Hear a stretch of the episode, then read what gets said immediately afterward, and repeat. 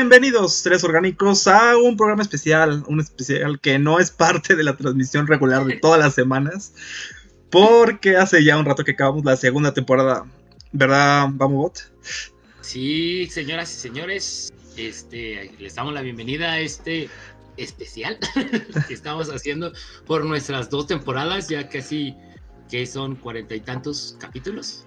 Mm, sí, según yo son como 44 sin contar las entrevistas. Entonces sí, ya, ya van varias. o sea, no es como cualquier episodio. Y la diferencia de este episodio es que finalmente, bueno, no, sí habíamos tenido otro episodio en el que creo que salíamos los dos. Pero creo que, ah, y creo que fue el último episodio de la primera temporada. Entonces, pueden buscarlo por ahí. Tuve problemas yo con la cámara en, los últimos de, la primera temporada y ya no podía salir, nada más estaba ahí en voz off. Pero ya estamos de nuevo aquí, seres orgánicos. Me presento, soy Bambo Bot y a mi lado tengo a. A G-Bot. es otra dinámica hacerlo. Y también esperamos ya como empezar a hacerlos más así en video porque pues, es más divertido, ¿no? Obviamente la versión de podcast pues se va a quedar para que puedas estar manejando, puedas estar trabajando y escuchar nuestras bellas voces. Hablando de tonterías y tecnología y ciencia y de todo lo que se nos ocurre. Y hablando de podcast, saludos a Luis que por ahí me dijo que nos estuvo escuchando en ¿cómo se llama? En Spotify. Este, por ahí estuvo eh, escuchando la entrevista que le hiciste a una chava que es bioquímica, bio... Mm, bioingeniera. Este, sí, esta Adriana Martínez, me parece.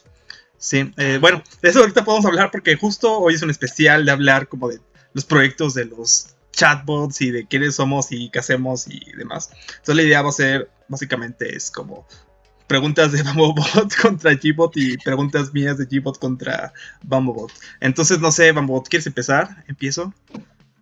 Pues, a ver, échate tú la primera, a ver, a ver, a ver. Aprovechando que venía encarrerado con las entrevistas, ¿no? Este. Mmm, Ay, creo voy a quitar ya la. este... Sí, sí, porque no alcanzado a ver muy bien. Es súper. ¿Ves? Y tú decías. Mm, bien, eh, te vas a preguntar sobre, a ver, por ejemplo, tú estás en ingeniería en sistemas, ¿no? Eres ingeniero en sistemas. ¿Por, qué decidiste meterte a ingeniería en sistemas? Pues yo desde los 12 años, 13 años he programado. Porque eh, mi papá siempre fue de los de no estén haciendo nada. Si, si no quieres irte a los Boy Scouts ni a equipos de fútbol, locas por el estilo, vete a la escuela aprender programación. Bueno, en ese tiempo era una escuelita de computación y tenía así como un diplomado para programación en Visual Basic y en Fox Pro. No sé si te acuerdas de ellos. Este, o sea, Basic sí, pero Fox Pro no. Ándale, entonces fue uno de los primeros que a mí me tocó programar en Fox Pro. Fox Pro 6.0. También venían con unas con unas enciclo, bueno, con unas bibliotecas que, que tienes que poner que tienes que instalar para poder sacar toda la documentación. No es como ahorita que te metes a internet y chulo, chulo, chulo. No, pues en ese entonces, no, no, o sea, tú me llevas, entonces, creo que estaba en carta cuando empezaste entonces a programar. Y a ver, si te pude regresar al pasado, ¿qué le dirías a tu yo del pasado cuando está aprendiendo a programar? Así. Y le diría, ¿sabes qué? Este, aprende Python. Aprende, pero todavía no había Python en ese entonces, o sea, no podía, no puedes decirles. Sí, sí, ya existía. No, ¿sí? ¿Cuándo empezó Python? Python, no te tengo el dato, pero ahorita te lo saco. Año en el que... Bueno, en lo que buscas, a ver, hazme ahora, te toca a ti la pregunta. Tú ah, eres ingeniero electrónico de nacimiento. este, con una especialización en computación. ¿Por qué la especialización en computación teniendo más campo, teniendo instrumentación, teniendo este, digital, teniendo... Ah, bueno, creo que aquí hay que explicarles cómo funcionaba en nuestra universidad lo de las carreras, ¿no? O al menos en mi carrera, no sé cómo esté exactamente en la de sistemas, pero en la mía que era electrónica, tiene su tronco común obligatorio, ¿no? Así gigante. Y luego tenías las materias optativas que eran de, creo que cuatro o cinco campos, que eran computación, instrumentación, optoelectrónica y comunicaciones. O sea, comunicaciones en el sentido de telecomunicaciones, ¿no? porque de hecho en mi licenciatura dice licenciado en ingeniería en comunicaciones y, electrónica. Entonces siempre me dicen, ah, ¿estudiaste comunicaciones? Yo también. Y yo así como, no esas comunicaciones. o sea, más bien tendría que decir este telecomunicaciones para que sea más claro, porque cuando dices, ah, sí, sí, ingeniero en comunicaciones, y luego como que inmediatamente lo ubican con la carrera esta de, como, no sé bien que hagan esa, que es como de, no quiero decir marketing, pero que es como del lado más, sí, pues, no sociales. Sí, pues sí, como de, sí, no sociales. Sí, la carrera de, comunicaciones. Sí, justo. Y la de la que haciendo Ajá, que se parece como a, a, periodismo, sí, que está como muy vinculada a eso. Visuales y todo eso. Sí, pero entonces así lo dicen y me dicen, ah, sí, yo también. ¿eh? Ciencias de la comunicación.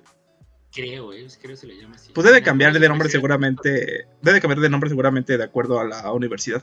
Pero, o sea, lo digo así y me dicen, ah, sí, tú, este, tal cosa. Y lo que pasó es que cuando estaba en la prepa, o sea, en, mi prepa, prepa chafa, este, bueno, no chafa, pero, o sea, no tenía nada, o sea, la clase de computación que había en la prepa, o sea, no era para nada programar, era lo típico de Word, Excel y así de Office, así de ofimática más que nada. Sí, pues sí. Y entonces era de sí, o sea, pues ofimática, como para que sin caso no, no salieras, pues supieras usar Word y Excel y esas cosas, ¿no? Para, pues, ser productivo en algo, no sé, al menos ahí tomando notas. Eh, entonces yo salí y empecé en la electrónica. Y ya estando en electrónica, como el segundo, segunda o tercera inscripción, pues ya tuve mi primera clase de computación, de programación, y dije, ah, pues sí, está chido y demás, pero como que todavía no estaba seguro de que realmente como que me gustara más. Y, luego después, conforme fue avanzando el tiempo, me di cuenta que lo que más odiaba de mi carrera era este cablear. Eso no me gusta nada, nada, nada, nada. Y es como un poco de ironía porque como en, en electrónica pues sí cableas un montón. Sobre todo al principio. Pero luego hubo una clase que era electrónica digital. Y en ese fue cuando todo eso de programa de, era así como todo eso que hacían con cablecitos ya lo pueden hacer en VHDL. Entonces pues sí. Mm. Entonces obviamente luego si conectabas algún cablecillo para alguna entrada muy específica, o sea, como un sensor o algo así ya muy puntual, pero la programación la hacías, o sea, bueno, pero todo el, como el cableado interno. La FPGA, ¿no? Ajá, lo haces por FPGAs, que realmente lo que haces es programar con puertas. Entonces, pues eso dije, ay, no, sí, esto es, esto es lo mío, o sea, yo no voy a, eso de cablear y que te queden parejitos y todo, fue así como, no, yo no voy a usar eso. Este, bueno, a la gente que sí le gusta, ¿no? A mí no me gustaba. Igual la gente que lo siente como hasta tipo meditación, el que se ponen a a cablear y el detalle y cortar el cablecito. Y no queda luego sí es bueno, pero así como que estar todo el tiempo haciendo eso. No, por ejemplo, ahora que estuve haciendo la maestría, sí me tocó hacer como, o sea, cablear mis circuititos y hacerlos. Y pues ah, estuvo bien y sí me ayudó a ser electrónico porque pude hacer unas plaquitas pues de circuitos. De hecho, estoy bien buscando si tengo por ahí mis plaquitas integradas que hice para esto, pero no la, no la a ver si el resto se los muestro. Pero pues sí ayudó eso porque pues, te ayuda en el sentido de que sabes cómo funciona como más a, fondo en el interior y los cablecitos y todos los bits y todas esas cosas desde un punto de vista de transistores que nada más decir, ah, sí, el Ford es así, y luego el int tal cual, pero como que luego no visualizas que los ints y todo son este, bits y que y cómo funcionan los, los candados para guardar información. Candados es la forma en la que se guarda información para los que estén viendo esto. Este, de, esa es como la forma primaria de guardar información y así es como empezó todo, de que te permite mantener un estado de memoria que es un 1 o un 0, sin que tengas como que darle todo el tiempo la instrucción de que se quede en 1, ¿no? Este... Sí, porque fíjate, eh, ahora hablando de eso, yo donde lo empecé a ver este, fue en micros. Bueno, cuando lo empecé a entender más que nada fue en, microprocesadores. También este, ahí en la carrera de sistemas estamos llevando micros. Una pregunta, cuando tú entraste ya existía sistemas ahí en la universidad? Sí, ya existía ya. Pero te digo, o sea, yo cuando ya llevas electrónica digital, pues ya llevaba como mi segundo año y dije, ay, no, ya voy a acabar esto, o sea, ya voy a la mitad. Y además como que no veía que hubiera como algo tan importante. Y además como tenía la parte de especializarme en mi carrera en computación, que era como muy enfocado como a sensores y cosas así que sí me gusta. Este, pues dije, ah, pues no me voy a cambiar, más bien sí me voy a como enfocar al final en la especialización en computación. Entonces por eso sí tomé como las materias finales enfocadas a computación, que son así como este, programación interactiva, bases de datos, este, inteligencia artificial, esas cositas, ¿no? Bueno, inteligencia artificial, lo que te daban de inteligencia artificial era nada, o sea, porque pues todavía no estaban tan de moda las redes neuronales, era así como algunos conceptos de búsqueda y demás. No, fíjate, yo este, inteligencia artificial la, la vi el año pasado y seguimos en lo mismo. Te platican de lo que es una red neuronal, neuronal pero no, no interactúas con ella. Sí. mira, aquí está, ¿dónde estás? Y trabajan más o menos así. Ahí te envía un PDF para que leas. Y como que, ah, órale, padre. Y ya en el examen te preguntan, ah, una red neuronal, que es en concepto, cómo trabaja y para qué se utilizan. Y ya, se acabó. Esa es tu interacción con redes neuronales.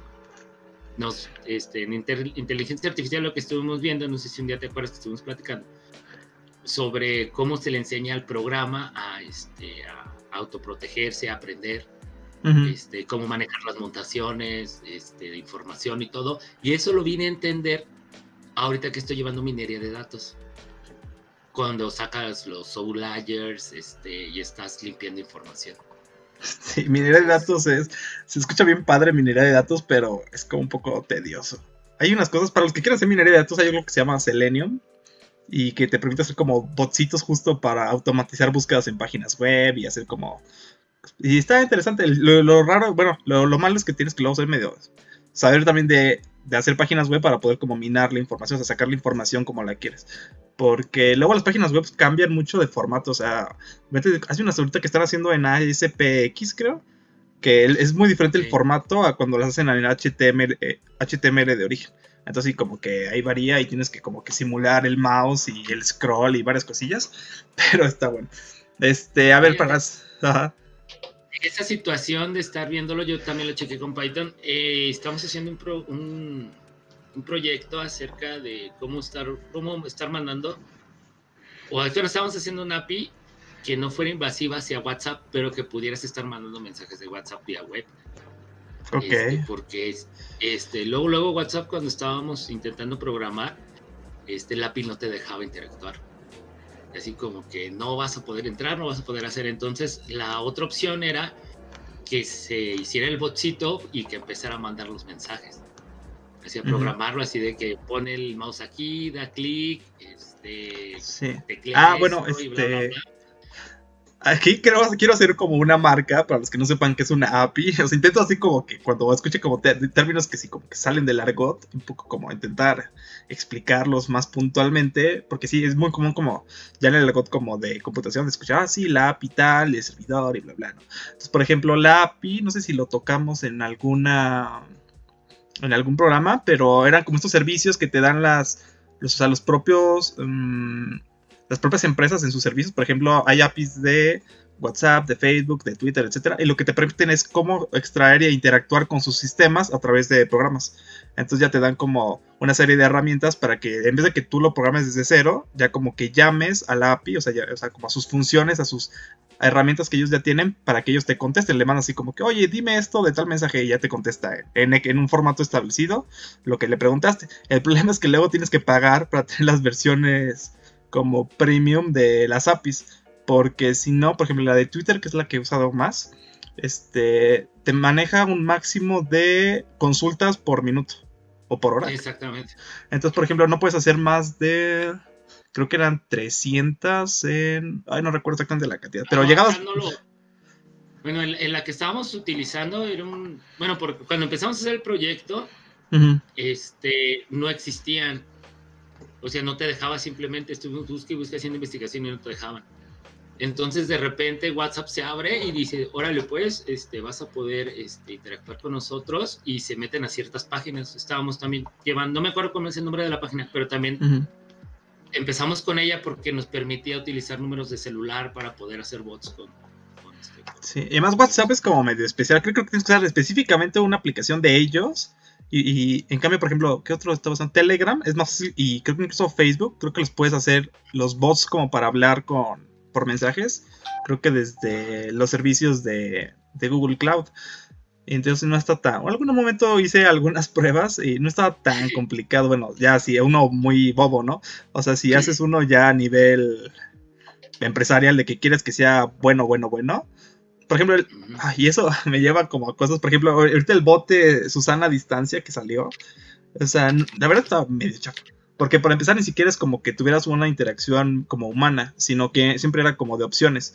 Y eso es la forma más fácil de hacer un bot porque nunca es como conversación abierta como la que estamos teniendo tú y yo, sino que es de, oh, escoge una opción, es como de menús, así como que, ah, este, esos síntomas, talala, escoge una de las siguientes opciones y ya te ponen como las cinco, ¿no?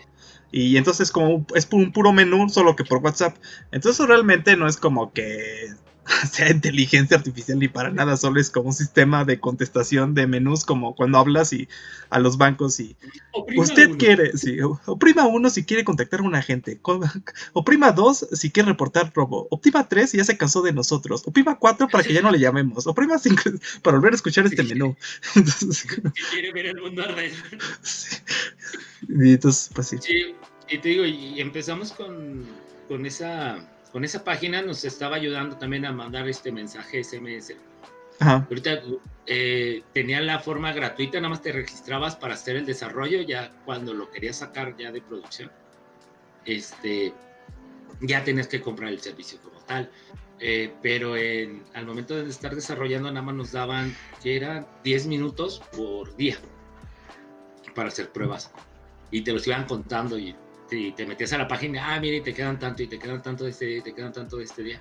Y, hasta, WhatsApp se abrió con esa página, ahorita no me acuerdo cómo se llama la página.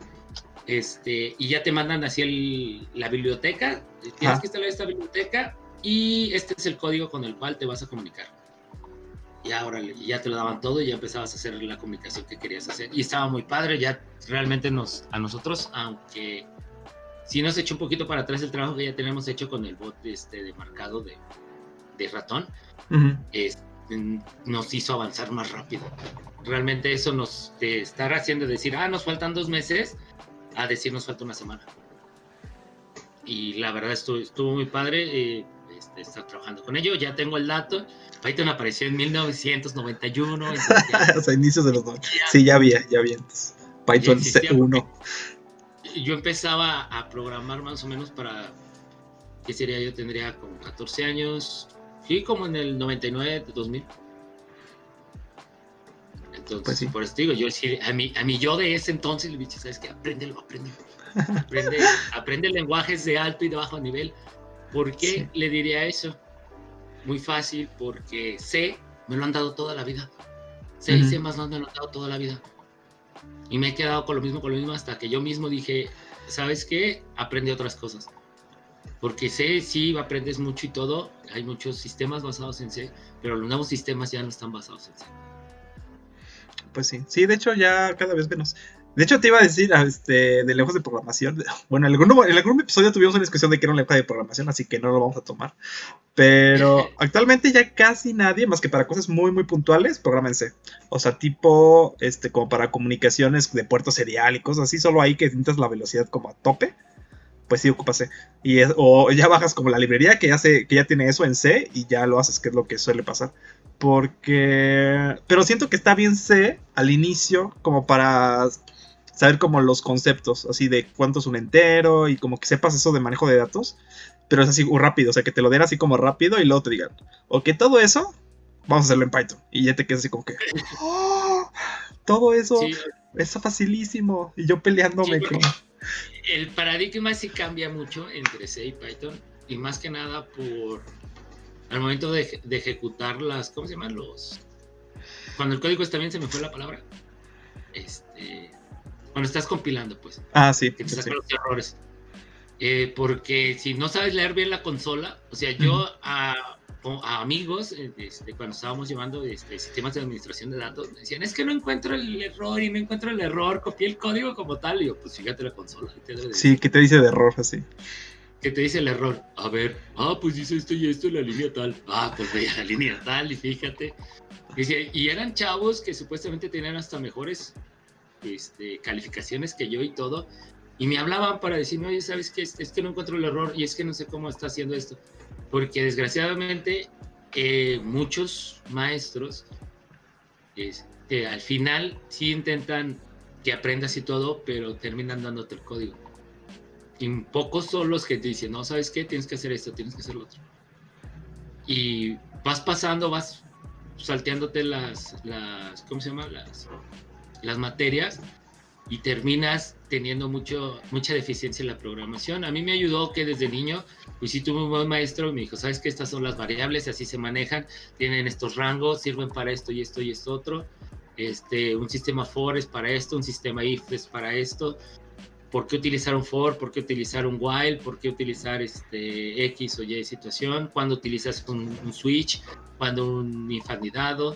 Y ahorita, y te lo vuelvo a decir, viéndolo en Python, ahorita en minería de datos, cuando tienes que optimizar muchísimo código porque son datos muy grandes, este, empiezas a decir, ah, mira, este, lo puedo optimizar esto, utilizando la propiedad de, de no sé, de una lista, de un diccionario, eh, de otra situación, eh, cuánto es el tiempo de carga o de acceso, cuántas veces se va a repetir mi código.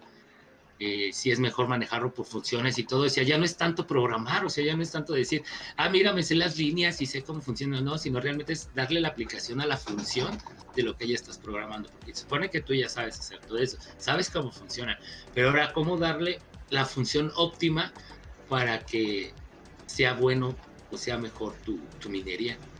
Porque muchas veces te dicen, ah, ok, este, ¿por qué utilizo lo que, bueno, lo mismo, ¿Cuál es la diferencia en, utilizar un, select case, este, un switch, con un if o un if anidado, un o un else if?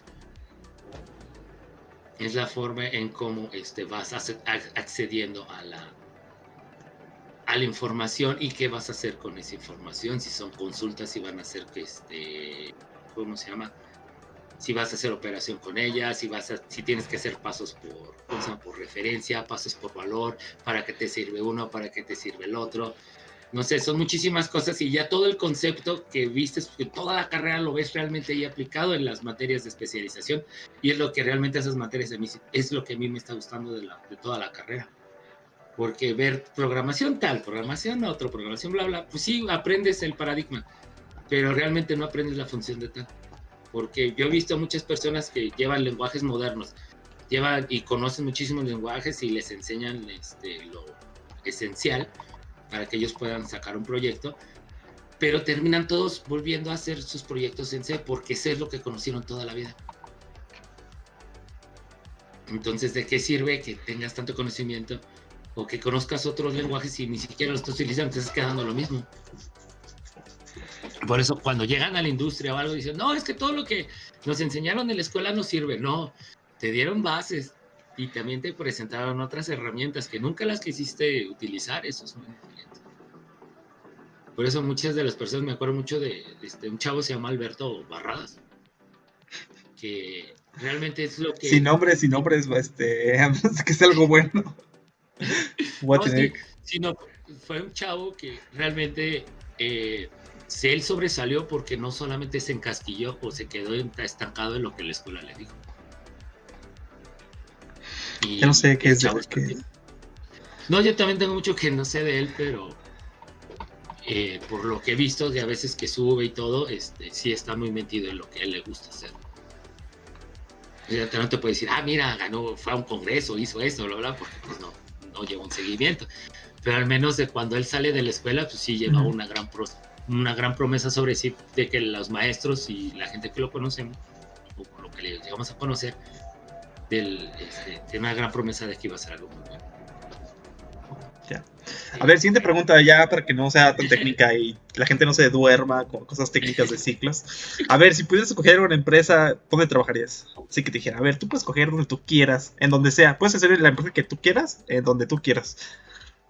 Mm, fíjate que hoy exactamente estaba haciendo una tarea para una materia que se llama Expresión del Ambiente Laboral, que es sobre una entrevista de trabajo, y yo redacté mi entrevista de trabajo, pues supuestamente cómo sería mi entrevista de trabajo, y yo escogí una empresa llamada Cara Oculta, que es una empresa de desarrollo de videojuegos este, que está en Guadalajara.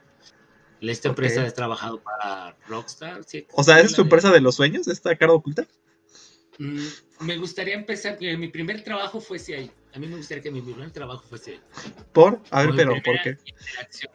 ¿Por qué? Porque al, al señor, al, no sé, puedo decir que sea el dueño, yo lo conocí en un congreso en Mazatlán. Él este, estaba hablando sobre desarrollo de videojuegos y todo. O sea, de hecho, fui a ese congreso nada más para y este, entrar a esas, a esas sesiones. y realmente ver el trabajo, todo lo que hacen, que tienen un departamento de arte, un departamento de desarrollo, este, todo lo que siguen o todo lo que están haciendo también en los lives que hacen en YouTube, de, de cómo están haciendo sus desarrollos. lo único que no me gusta tanto es que es mucho desarrollado al juego por celular, que ahorita está muy de moda. Pues yo creo que porque ellos vieron que ahí está el mercado, ¿no? O sea, hay un mercado muy fuerte y grande y no son tan complicados los juegos de celular. Estaba viendo hoy a eh, Alex el Capo platicar eso mismo, diciendo que se están llevando los videojuegos a los al mercado de los de los videojugadores casuales. Entonces, ¿cuál es? Pues, pues sí, es que realmente aquí entrando para algo, ¿sabes? Es que dicen, no, es que los gamers, y como que imaginas el gamer con así, con los cascos así grandes y la computadora así toda brillosa. Pero realmente, realmente, todos los que juegan en su celular, en cierta manera, son gamers. Pueden que sean más casuales que otros. O sea, no. Pero si fijas, eh, lo juegan diario. O sea, ni siquiera es como que digas, ay, lo juegan una vez a la semana. Pero no, este juego que ellos escogieron en su celular lo juegan diario, o sea, porque yo veo un montón de gente, bueno, ahorita ya no porque ya no he ido al metro, pero cuando estaba en el, metro, en el subte, como dirían los chilenos, o sea, siempre veías a alguien jugando en el celular. O sea, ya es el de la bolita ese que va destruyendo como los tabiques o el que acomodas cosas, o sea, todos estaban haciendo algo, o Candy Crush o lo que sea. Y pues realmente son en cierta manera videojugadores, bueno, gamers en el celular y pues es algo que siento que... O sea, no es malo, pues, pero... No, no, no, no, no. Es como el sentido de que, de que todos, desde cierto punto, son gamers. O sea, no en el sentido de que... Ah. En ese sentido yo lo digo. Entonces, por eso el mercado de juegos para celulares, pues ha sido como, no manches, gigante. Sí, pero el, digo, el único que no me gusta es que desarrolle mucho para celular, porque no es lo que a mí me gustaría hacer alguna vez. O sea, no te digo, ah, dedicarme directamente este, al desarrollo de videojuegos. Si se me da la oportunidad, pues sí, ¿por qué no? Eh, buscar hasta alguna maestría, qué sé yo.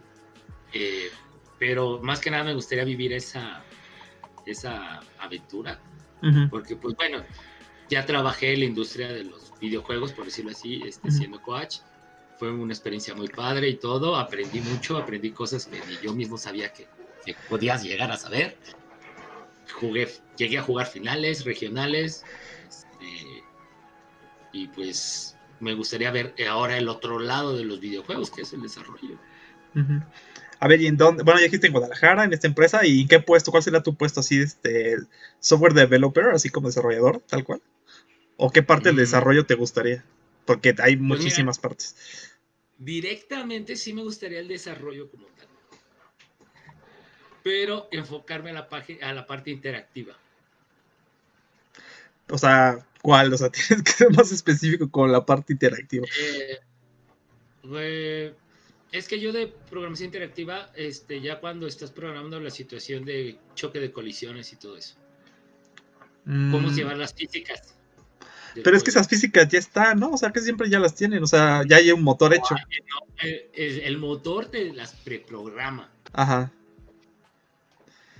O sea, te puede decir, ah, sabes que eh, esto es arriba, esto es abajo, esto es para un lado, esto es para otro. y también chocas, ajá, los choques también. Y, está esta interacción, pero tú debes de programar cómo va a ser la interacción. Pero, o sea, interacción en el sentido dentro del juego de los objetos, o sea, ¿cómo digo? Como las físicas del juego o la, o la mecánica del juego. Porque la mecánica del juego es como el jugador interacciona eh, con el juego. bueno, sí, entre la mecánica y la física, que bueno, al menos yo creo o siento que es muy parecido a lo mismo o es una reacción de uno del otro. La física te va a dar la mecánica del, del, juego como tal. Mm, no, totalmente no. O sea, es que yo, no, mecánicas no me refiero a las leyes físicas del juego. Mecánica, es que mecánicas es, por ejemplo, cuáles botones va a haber para poder manipular tu personaje. ¿Cuáles, este, en dónde van a estar ah. ubicados? Esas son las mecánicas del ah, juego. este, las, las físicas es como tal lo de cómo va a ser el movimiento, cómo van a chocar, que... Eso es la física. A mí me gustaría estar dentro de la física de cómo se programa. Para hacer, no sé, este, a mí me gustan mucho los simuladores de manejo. Ok. Entonces, ¿cómo podrías eh, hacer la simulación de manejo más más, ¿cómo se llama? Más real. ah, bueno, sería como la experiencia, ¿no? Del... Por decir, yo juego mucho este American Truck Simulator. eh, a mí lo que me pasa es que, pues bueno, uno ve a los camioneros cómo le manejan así, lo ¿cómo se llama? el, el, splitter y el cambio de velocidades y todo, porque son este, máquinas ya muy grandes de 18 velocidades, hasta unas, hasta de 24.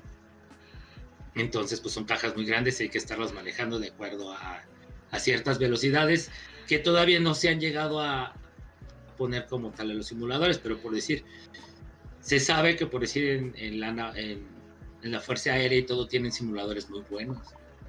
¿Y te pues imaginas poder ser parte del desarrollo de un simulador? No sé, este Pues ya he sido parte del desarrollo justo de un simulador por ahí, luego se los comentaré.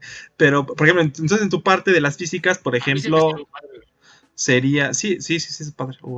para los que no sepan, eso involucra un montón, un montón de matemáticas. O sea, todos los que dicen, quiero hacer videojuegos. dices, bueno, ¿y cómo van a hacer matemáticas? No, no voy a ocupar matemáticas. Le digo, mm, pues a menos de que te dediques nada más a, no, a, tal vez nada más a parte de arte no vas a programar videojuegos. Muchos, seguían a la parte del arte del videojuego. Y eso es diseño. Y sí está muy padre y, es un área que mis respetos, pero con nosotros, por decir, como personas de ciencias de la computación, pues no, no tenemos mucho que hacer ahí. Pues Porque muchos imaginan, no, sí, se ve bien bonito, como están haciendo los personajes y todo. Sí, güey, vete a diseño. No hay ningún problema. pero luego tienes que meter, por ejemplo, en nuestro campo luego tienes, por ejemplo, en los simuladores que, por ejemplo, haces el modelito, ¿no? Que eso, pues sí, alguien, es a mí es lo mejor que ya tener el modelo hecho, bonito. Y luego lo que no saben es que, por ejemplo, bueno, el modelo que yo estaba usando del simulador, el modelo tenía tres partes. O sea, tenía la parte de texturas, tenía la parte del modelo, ¿cómo le sé? Bueno, este era bio, modelo biomecánico, pero en este caso podemos decirlo como la, el modelo de colisiones, que era como un modelo que se pegaba como a tu modelo súper detallado pero que tenía menos este, puntos para que las colisiones no fueran tan complicadas. Porque si tú te pones a hacer un detalle de colisiones así como al mínimo detalle, va a ser súper pesado. Entonces lo que hacía era como que se simplificaba esa parte para pues, poderlo correr en tiempo real, ¿no? Porque es lo que quieres. Pero entonces, hablando de tu ejemplo de los camiones, por ejemplo, a ti te gustaría como, por ejemplo, ver cómo el peso de la caja del camión afectaría tu maniobrabilidad en el juego, ¿no? Debido a las físicas que le pongas. Y si ah, cuando tienes mucho peso, pues, por ejemplo, el, el, frenado va a ser como más, más difícil o se va a tardar más. El desgaste de llantas, muchísimas cosas, o sea, dar una experiencia como tal.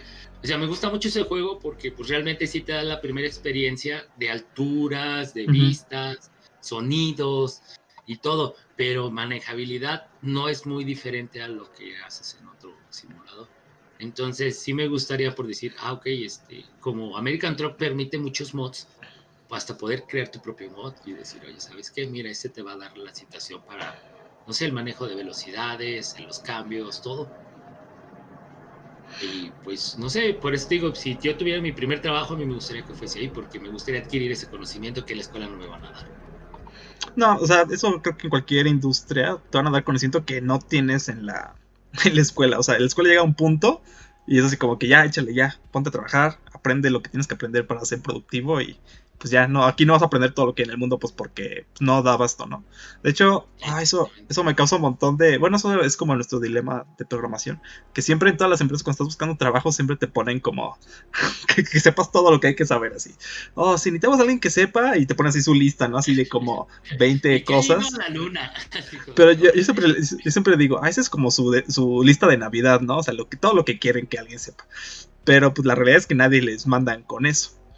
O sea, nadie que mande el CV tiene todo.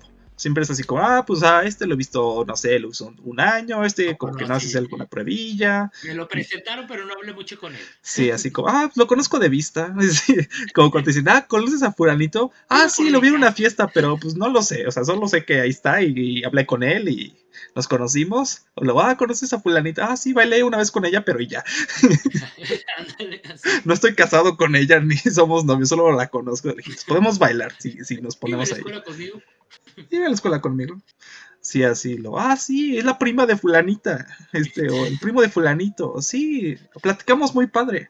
Pero no somos mejores amigos, no somos tan compis. Así son los lenguajes. Entonces, por eso te digo, a mí me gusta mucho eso y pues no tengo problemas con viajar y cosillas por el estilo, entonces a mí me gustaría, o no, bueno, ahorita te digo que cara oculta porque es la que conozco, conocí cómo trabajan, este, me metí a redes sociales, estuve viendo, por ahí tuve un amigo que fue a hacer prácticas con ellos. este, entonces han sido cosas muy buenas y creo, hasta donde sé, la empresa está mucho a disposición de que la gente vaya a aprender. Pues sí. Entonces sería así como que, wow, sería así como que, bueno, me gustaría a mí tener esa práctica en esa empresa. Y te digo, y hoy estuve exactamente haciendo una narrativa de cómo sería ir a presentar una, una, una entrevista de trabajo a, esa empresa. Pues vas, ya, mándale el CV ahí. Espérate, ya me faltan poquitas, ya unas dos, tres, ¿cómo se llama? Materias sueltas que traigo por ahí. Ya, tus prácticas ahí, ya, total, ya. Esto sí, se me hace muy interesante. Quiero hacer, quiero ver si en verano hago las prácticas ahí. Eso estaría bien. Siempre es bueno hacer prácticas en. Eso es consejo para todos los que sigan estudiando. Siempre es bueno hacer prácticas como en un trabajo, en lugar de con un profesor. Porque cuando vayan a buscar su primer trabajo, les van a preguntar. O sea, ustedes posiblemente no tengan tanta experiencia en su campo y su experiencia va a ser esas prácticas. Porque acaban de salir de la carrera en esa área. Entonces puede que sí tengan este. O sea, si hay gente que ha trabajado como ya en el ramo y estando en la carrera, pero muchos empiezan a trabajar desde las, a partir de las prácticas o un poquito después. Entonces, si ustedes ya tienen lo de las prácticas, hay unos meses, pues ya dicen, ay, sí, esto en las prácticas, estuvimos viendo tal, y, pues ya no van en ceros, ¿no? Así como que. Porque dicen, ah, sí, trabajé en un bar, bueno, sí, pero pues, ¿qué tiene que ver con programar, no? Y pues, pues no, ¿sabes? Estuvo bien que trabajar, no estuvo mal, pero pues no está relacionado con el trabajo que quieres, ¿no? Bueno, quizás sí en el sentido de consistencia y, y devolverlas el cambio que debes y honestidad y eso, pero no en las, en las no, en las hard skills, en las, ¿cómo le van a estar? Las hard skills o técnicas, ¿no? Pero sin las soft skills, que esas siempre se aprecian. Este. Y, bueno, que echar otra pregunta, porque ya nos como que nos desviamos mucho en todas, Gbot. ¿Cómo que nos desviamos mucho en todas? No, te pregunté que cuál iba a ser tu empresa este ideal y en dónde y qué puesto. Pues eso está bueno. No, no, o sea, que eches la otra, eches Ah, te echo otra vez. Mm, este. Ah, es que ya las toqué, las que te iba a decir de. A ver, te iba a preguntar algo del programa de nosotros. ¿Qué te gustaría que hiciéramos? a ver. A ver, a ver, échamela. Realmente, ¿qué fue lo que te orilló a empezar a hacer este programa? ¿Qué fue lo que pensabas de este programa que iba a ser? Ya son dos temporadas. Tenemos 100 seguidores en Facebook, que realmente alguien debe por ahí una página que iba a ser. Ah, yo soy culpable. lo que pasa es que soy malísimo, soy malísimo para redes sociales, la verdad. O sea, luego sí me agarro el tiempo y hago memes y así, pero este, los memes que ven ahí, varios los hice yo. Entonces, los, que tienen loguito son creados por los chatbots, así que hay, hay algunos memes ahí que ya contribuimos para la humanidad nosotros. Algunos de Krillin y demás. Este. ¿Qué, fue lo que, esperabas, pues? O sea, no tanto que te sino qué esperabas que... Mm. ¿Estás satisfecho con estas dos temporadas? ¿Qué han sido estas dos temporadas para Chebot o más que nada para Agustín? Es que voy a contestar a eso. A ver. Al inicio, a ver, son muchas preguntas. Voy a empezar con la primera de ¿por qué empezó este programa? Yo en, su o sea, hace que fue como hace dos años, un poquito. ¿Hace cuánto empezamos esto? Hace más de dos años, ¿no? Este hubo un tiempo que yo agarré mucho escuchar radio, así mucho, mucho, mucho. Ligeramente escuchaba como, pues noticias, la verdad. Y había unos programas como más, este, pues como de, de entrevistas con algunas personas. Y hubo un programa que pasan en, ¿a qué hora lo pasan? A la una de la tarde no, a las once y media, de once y media a una de la tarde, en Imagen Radio, no voy a decir quién sale ahí, porque no me pagan. pero este, esta persona luego entrevistaba a personas. Y luego hay alguien encargado, y siempre en muchos programas hay alguien encargado de dar las noticias como de tecnología. Pero, este, yo siento que como es gente que está preparada no en tecnología, sino en comunicación, luego no sabe, o sea, cuando la mandan, o sea, bueno, si ya tiene experiencia, pues luego sí sabe. Pero luego cuando la mandan así a los... o sea, a algunos lugares padrísimos, o sea, como a la exposición de ciencia y tecnología del año 2020 o del próximo año que va a salir, que te muestran como todas las tendencias. Ellos van, pero no saben ni de qué están hablando las personas. O sea, empiezan a hablar de inteligencia artificial y se comen como todo el el speech del Steve Jobs del momento. Dice, oh, sí, esto va a ser la revolución del momento y, y, luego, y obviamente la persona que entrevista pues tampoco sabe. Entonces, pues ya pueden decir el speech vendido que les dieron, bueno, no vendido, el speech que dieron en la conferencia, pero realmente eso como que lo traducen y no realmente como que te digan, este, ah, eh, o sea, como más a fondo. O cuando están ahí los puestos, porque casi nadie se pone, a nadie te dice, ah, sí, yo me acerqué a este, a este puesto y me puse a platicar con esta persona y le pregunté que cómo iba a funcionar la tecnología 5G, que por qué este gastaba menos este, energía, por qué esta cosa y demás. O sea, nunca se meten a eso, como a cuestionar estos detalles de, pues de cómo funcionan las cosas y por qué va a ser novedoso, ¿no? Por ejemplo, dicen, no, sí, que el Internet de las cosas ahora va a ser como el boom. Y pero lo dices, o bueno, ¿y por qué? O sea, realmente la gente va a pagar más porque la tostadora hable a que se quede calladita y nada más le hagas así, salga el pan en un minuto. O sea, realmente la gente quiere eso. Pues es una apuesta, ¿no? Quizá sí, quizá no. Pero no se ponen a preguntarse nunca nada. Y luego también vi mucho el miedo que tiene la gente, por ejemplo, de dispositivos como Alexa que salió y, y, ¿cómo se llama el de Google? Google Home, creo que se llama el de Google. Y Siri, y todo así como, eh, ¿cómo le dicen? Este, inteligencias artificiales soft, o sea que son así como, pues tienen algo ahí de inteligencia computacional, ¿eh? no humana. Este, entonces como que nunca preguntan así como en qué cambia el paradigma de la nueva Alexa o del nuevo Google Chrome o del nuevo lo que sea, este, a comparación del anterior. Entonces de ahí fue como que dije, no, este, yo dije, tiene que haber alguien que le interese la tecnología y que le guste que como que se la platique de forma más, este, como, o sea, como más a fondo, pero también como más campechana, o sea, o sea, un poco, entonces eso es como... Bien. Sí, como intentar traducir los términos, sí, porque luego te dicen, no, sí tiene una velocidad de quién sabe cuántos y de tantos bits y, y eso aumenta la eficiencia en un 60% a comparación de la versión anterior del Ethernet o del este, este, Thunderbolt o de lo que sea. Pero luego dices, bueno, ¿y qué es lo que hace que ahora funcione más rápido, no? Entonces, por ejemplo, ¿qué es lo que hace que funcione más rápido el 5G que el 4G? Y dice, no, pues es que es más nuevo, ¿no? Y casi casi es la respuesta. Es que como es más nuevo, funciona más. Un, paréntesis que, vi esto en Twitter. Se estaban peleando de, por qué los pines. Eh, que si tienes mejor pin, eres mejor en. Ya ves que ahorita acaba de salir el nuevo Call of Duty. Ok, ajá. Este, que si tienes mejor pin, puedes tener mejor KDA. Este, KDA es Kill Assistance. Sí, este, Kill, este, ¿qué era? Assistance y, y Deaths, ¿no? O sea, es, una relación, ¿no? O sea, sumas las, las asistencias más los asesinatos que tú haces sobre tus muertes, ¿no? Eh, y entonces... Y el ping se refiere a la latencia. o sea, el lag, comúnmente. Entonces le, le contesta el, el, streamer a la persona, porque supuestamente también era un chavo bueno, y le dice, no, es que tú tienes mejor pin, porque eres streamer, bla, bla, bla, este, y por eso tienes mejor KDA que yo, pero yo soy más bueno que tú. Y le dijo él, no, una cosa es tu ancho de banda y otra cosa es tu velocidad. Mm, o sea, sí, y, pero luego están relacionados. Es que. pero eso es un buen punto. Por ejemplo, a veces tú tienes, por ejemplo, como. No sé, 50 megas de internet, ¿no? Pero tienes tu ping que no baja de 200. Entonces, o sea, ¿cómo demonios pasa esto? Y, y sí depende mucho de las prioridades del internet y también depende del tiempo de respuesta que los modems asignen como a tus peticiones. Porque sí, pues puede que a, pequeña escala tengas un ping alto, pero cuando descargues cosas grandes, pues ya como que sí jale todo bien. Entonces, este, sí depende, siento mucho de los famosos ISP, que son los proveedores de internet.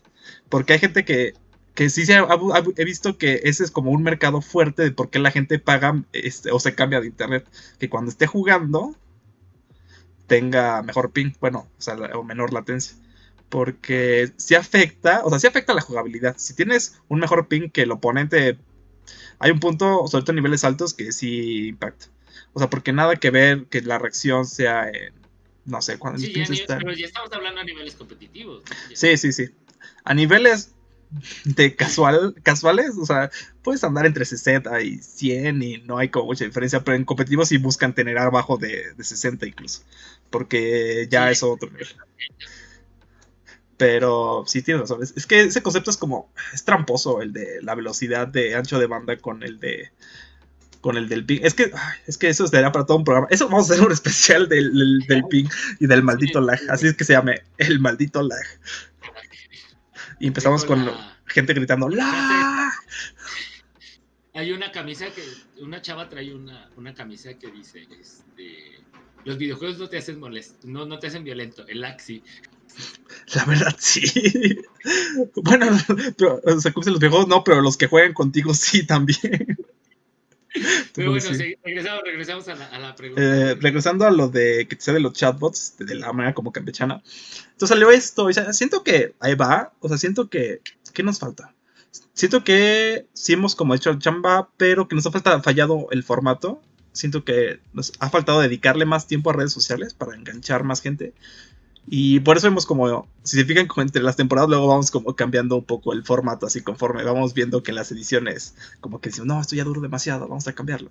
Este, o la musiquita, ¿no? De fondo, por ejemplo, ahorita ya están viendo que estamos en video y no está solo la carátula de, de la imagen. Entonces, la de justo ya, te, ya tengo un formato pensado. Mucho las entrevistas que, que, has hecho. Teníamos cinco suscriptores en YouTube, ya tenemos veintitantos. Hay un punto que espero que llegue un punto, este, que, o sea, que lleguemos como un umbral y empieza como, ese es mi sueño Giro. O sea, la verdad no sé si llegue a pasar.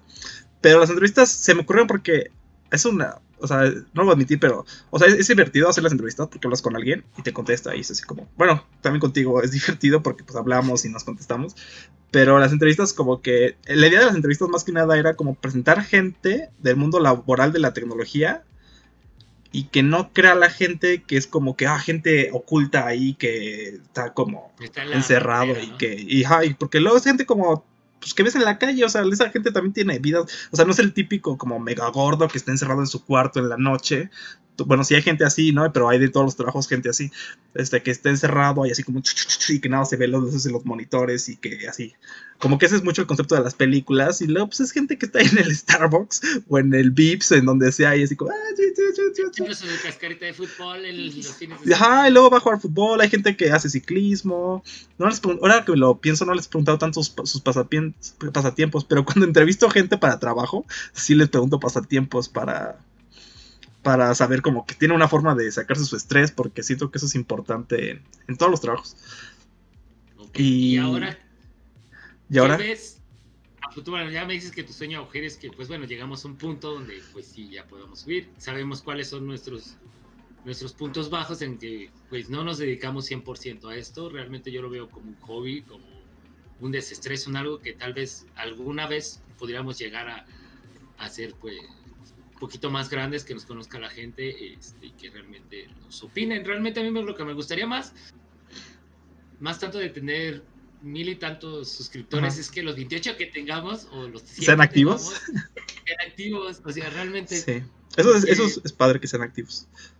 Eso es lo que a mí me gustaría realmente, que fueran más activos, que nos comentaran, oye, ¿sabes qué? Sí, está bien feo tu programa, bla, bla, bla, hazle así, o sí está bien feo, pero me caes bien, o sabes que sí está bien feo el programa, pero me sacaste esta duda, este, o échame la mano en esto, o qué sé yo, habla de esta otra situación. ¿Por qué? Porque sí estamos apuntando a un público este, el cual queremos que sea como nosotros también, así que se lo lleve más de shit. Pues sí, o sea, sí. Y no sí, tanto a, sí, este, y el Pintal va a ir a no sé dónde y bla, bla, bla. Y, sí, también, bueno, sí hemos procurado como bajarlo un poco, pues como para que sea más para todos, ¿no? Este, igual cuando salen estos como términos que yo siento, bueno, yo siento que son muy específicos, como intentar clarificarlos un poco.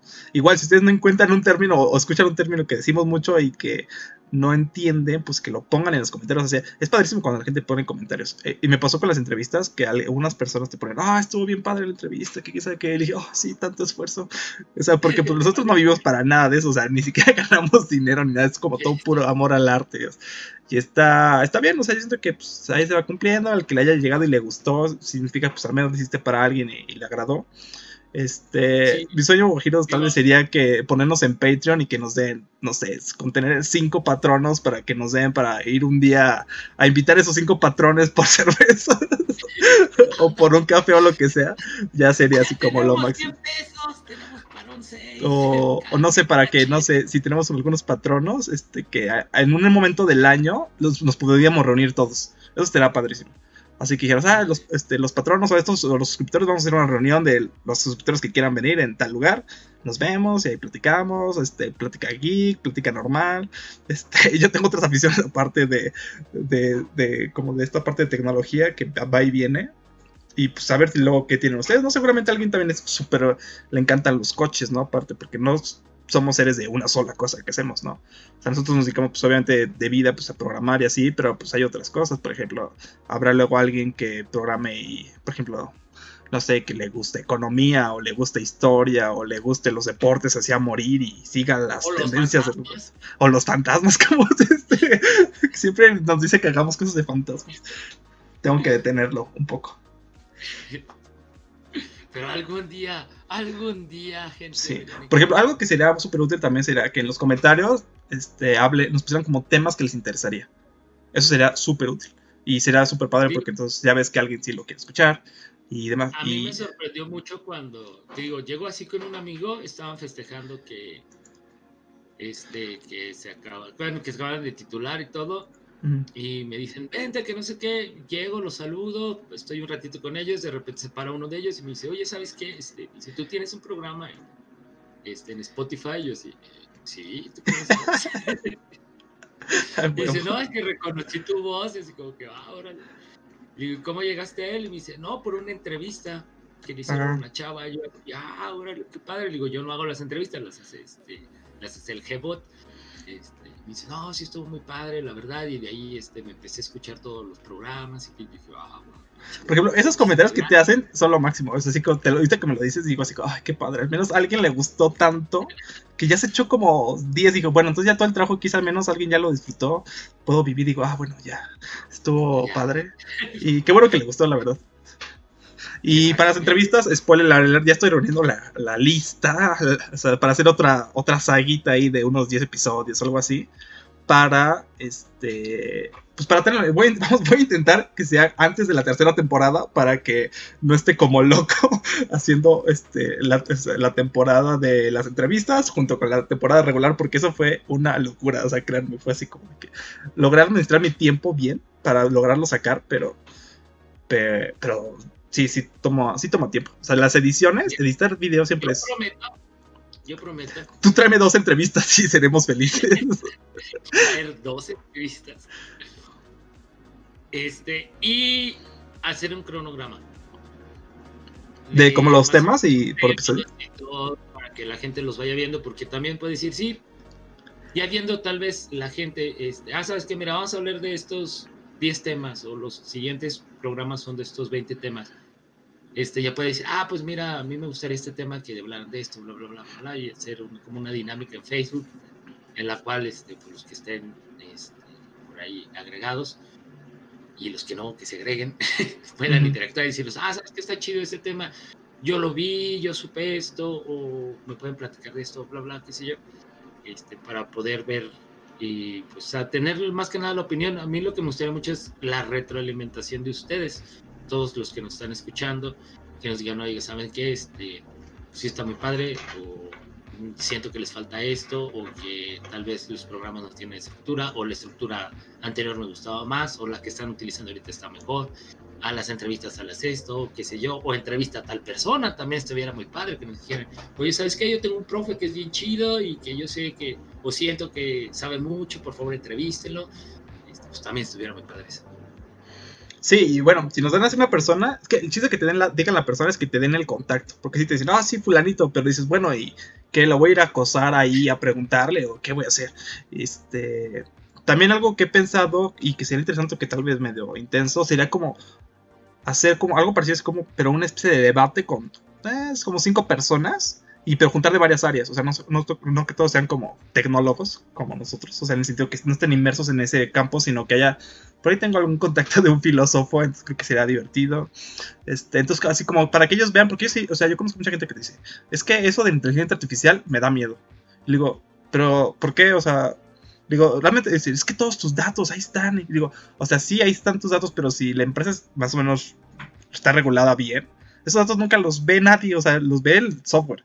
Pero realmente, por ejemplo, la información de tarjetas de crédito, en teoría, si está bien la empresa regulada, no deberá pasar nunca por los ojos de ningún humano. O sea, más bien debe pasar por el sistema que revisa, pues sí, que esté bien el código, pero no deberá de verlo. O sea, cuando la gente ve la base de datos, que se ve ahí así como, oh, este es su código de tarjeta, ¿no? Pues no manches, imagínate, puro fraude. Pero a veces siento que si hay empresas, pero para eso ni siquiera tiene que ser una IA, o sea, es tú.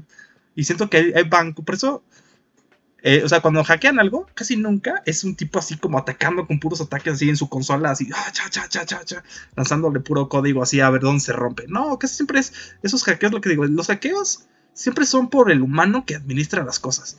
O sea, o, por el usuario. Es, Sí, el phishing y cosas. O sea, porque es la manera más fácil. Y, y la gente luego confía mucho. Y luego, por ejemplo, ¿cuánta gente cae en los videos fake de cosas? O sea, ahorita que está lo de. ¿Cómo se llama? Dióxido de cloro, ¿no? De, ¿Qué es lo que se están tomando ahorita? No, es cierto, este. Hay esta cosa, medicina, bueno, según medicina, que es este para limpiarse y que no les pegue el COVID. Este, hipoclorito, no. No me acuerdo, ahorita no recuerdo justo el nombre de esta, esta falsa información. Pues, o sea, el, punto es que es una cosa que, o sea, se usa generalmente para purificar agua, pero se usa en dosis de una partícula por millón, así que, bueno, no estoy seguro ahorita de la cantidad, pero es mínima. Y, cuando, y la presentación que te lo dan es de mil partículas por millón.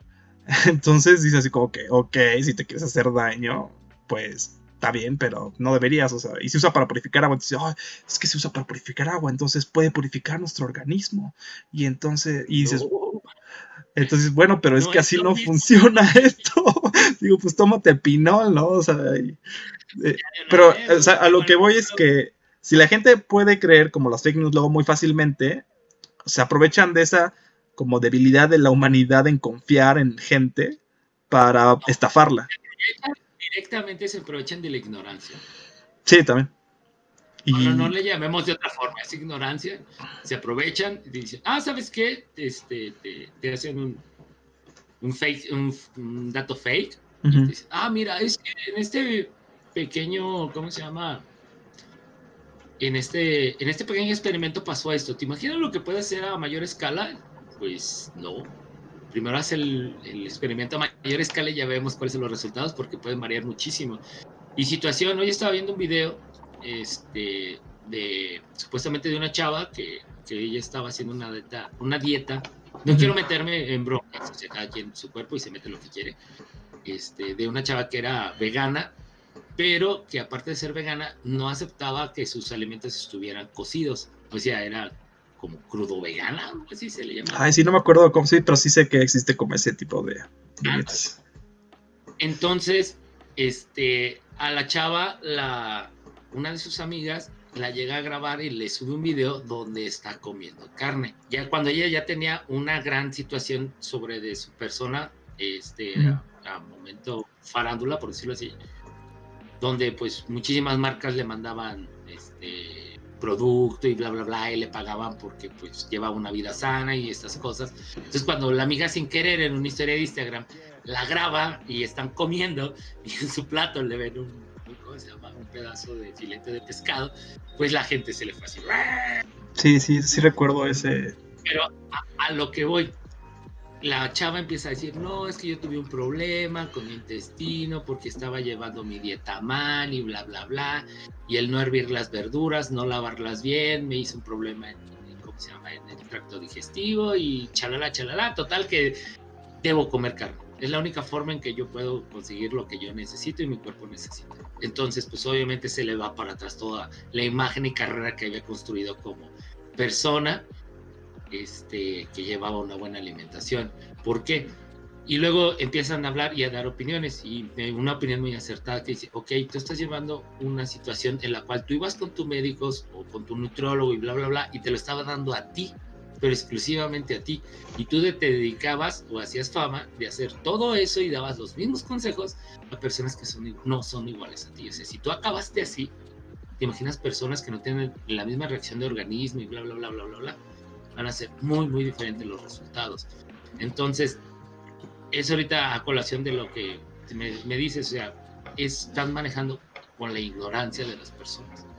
Y al final dicen, y el consejo, si tienes situación de tu alimentación, tienes mala alimentación, ve con un nutrólogo, ve con tu doctor.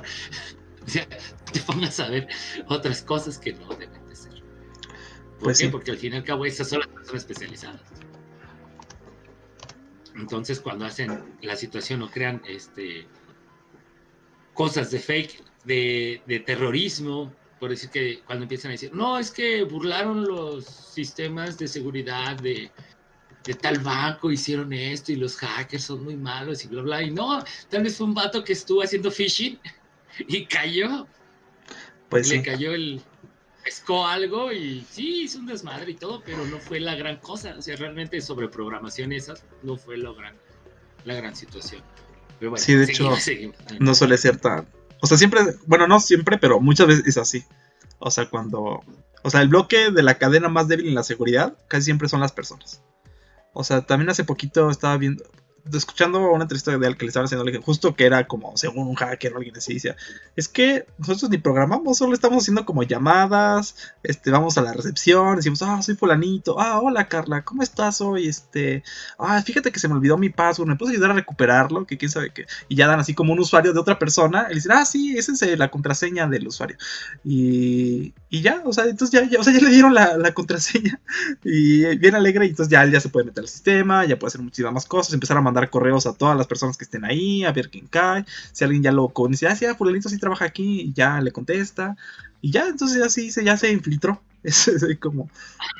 No, no sé si te acuerdas de esta película que hizo Leonardo DiCaprio, la de. Sí, creo que sí es Leonardo DiCaprio, la de Atrápame si puedes. sí, Atrápame si ¿Cuáles eran sus hackeos?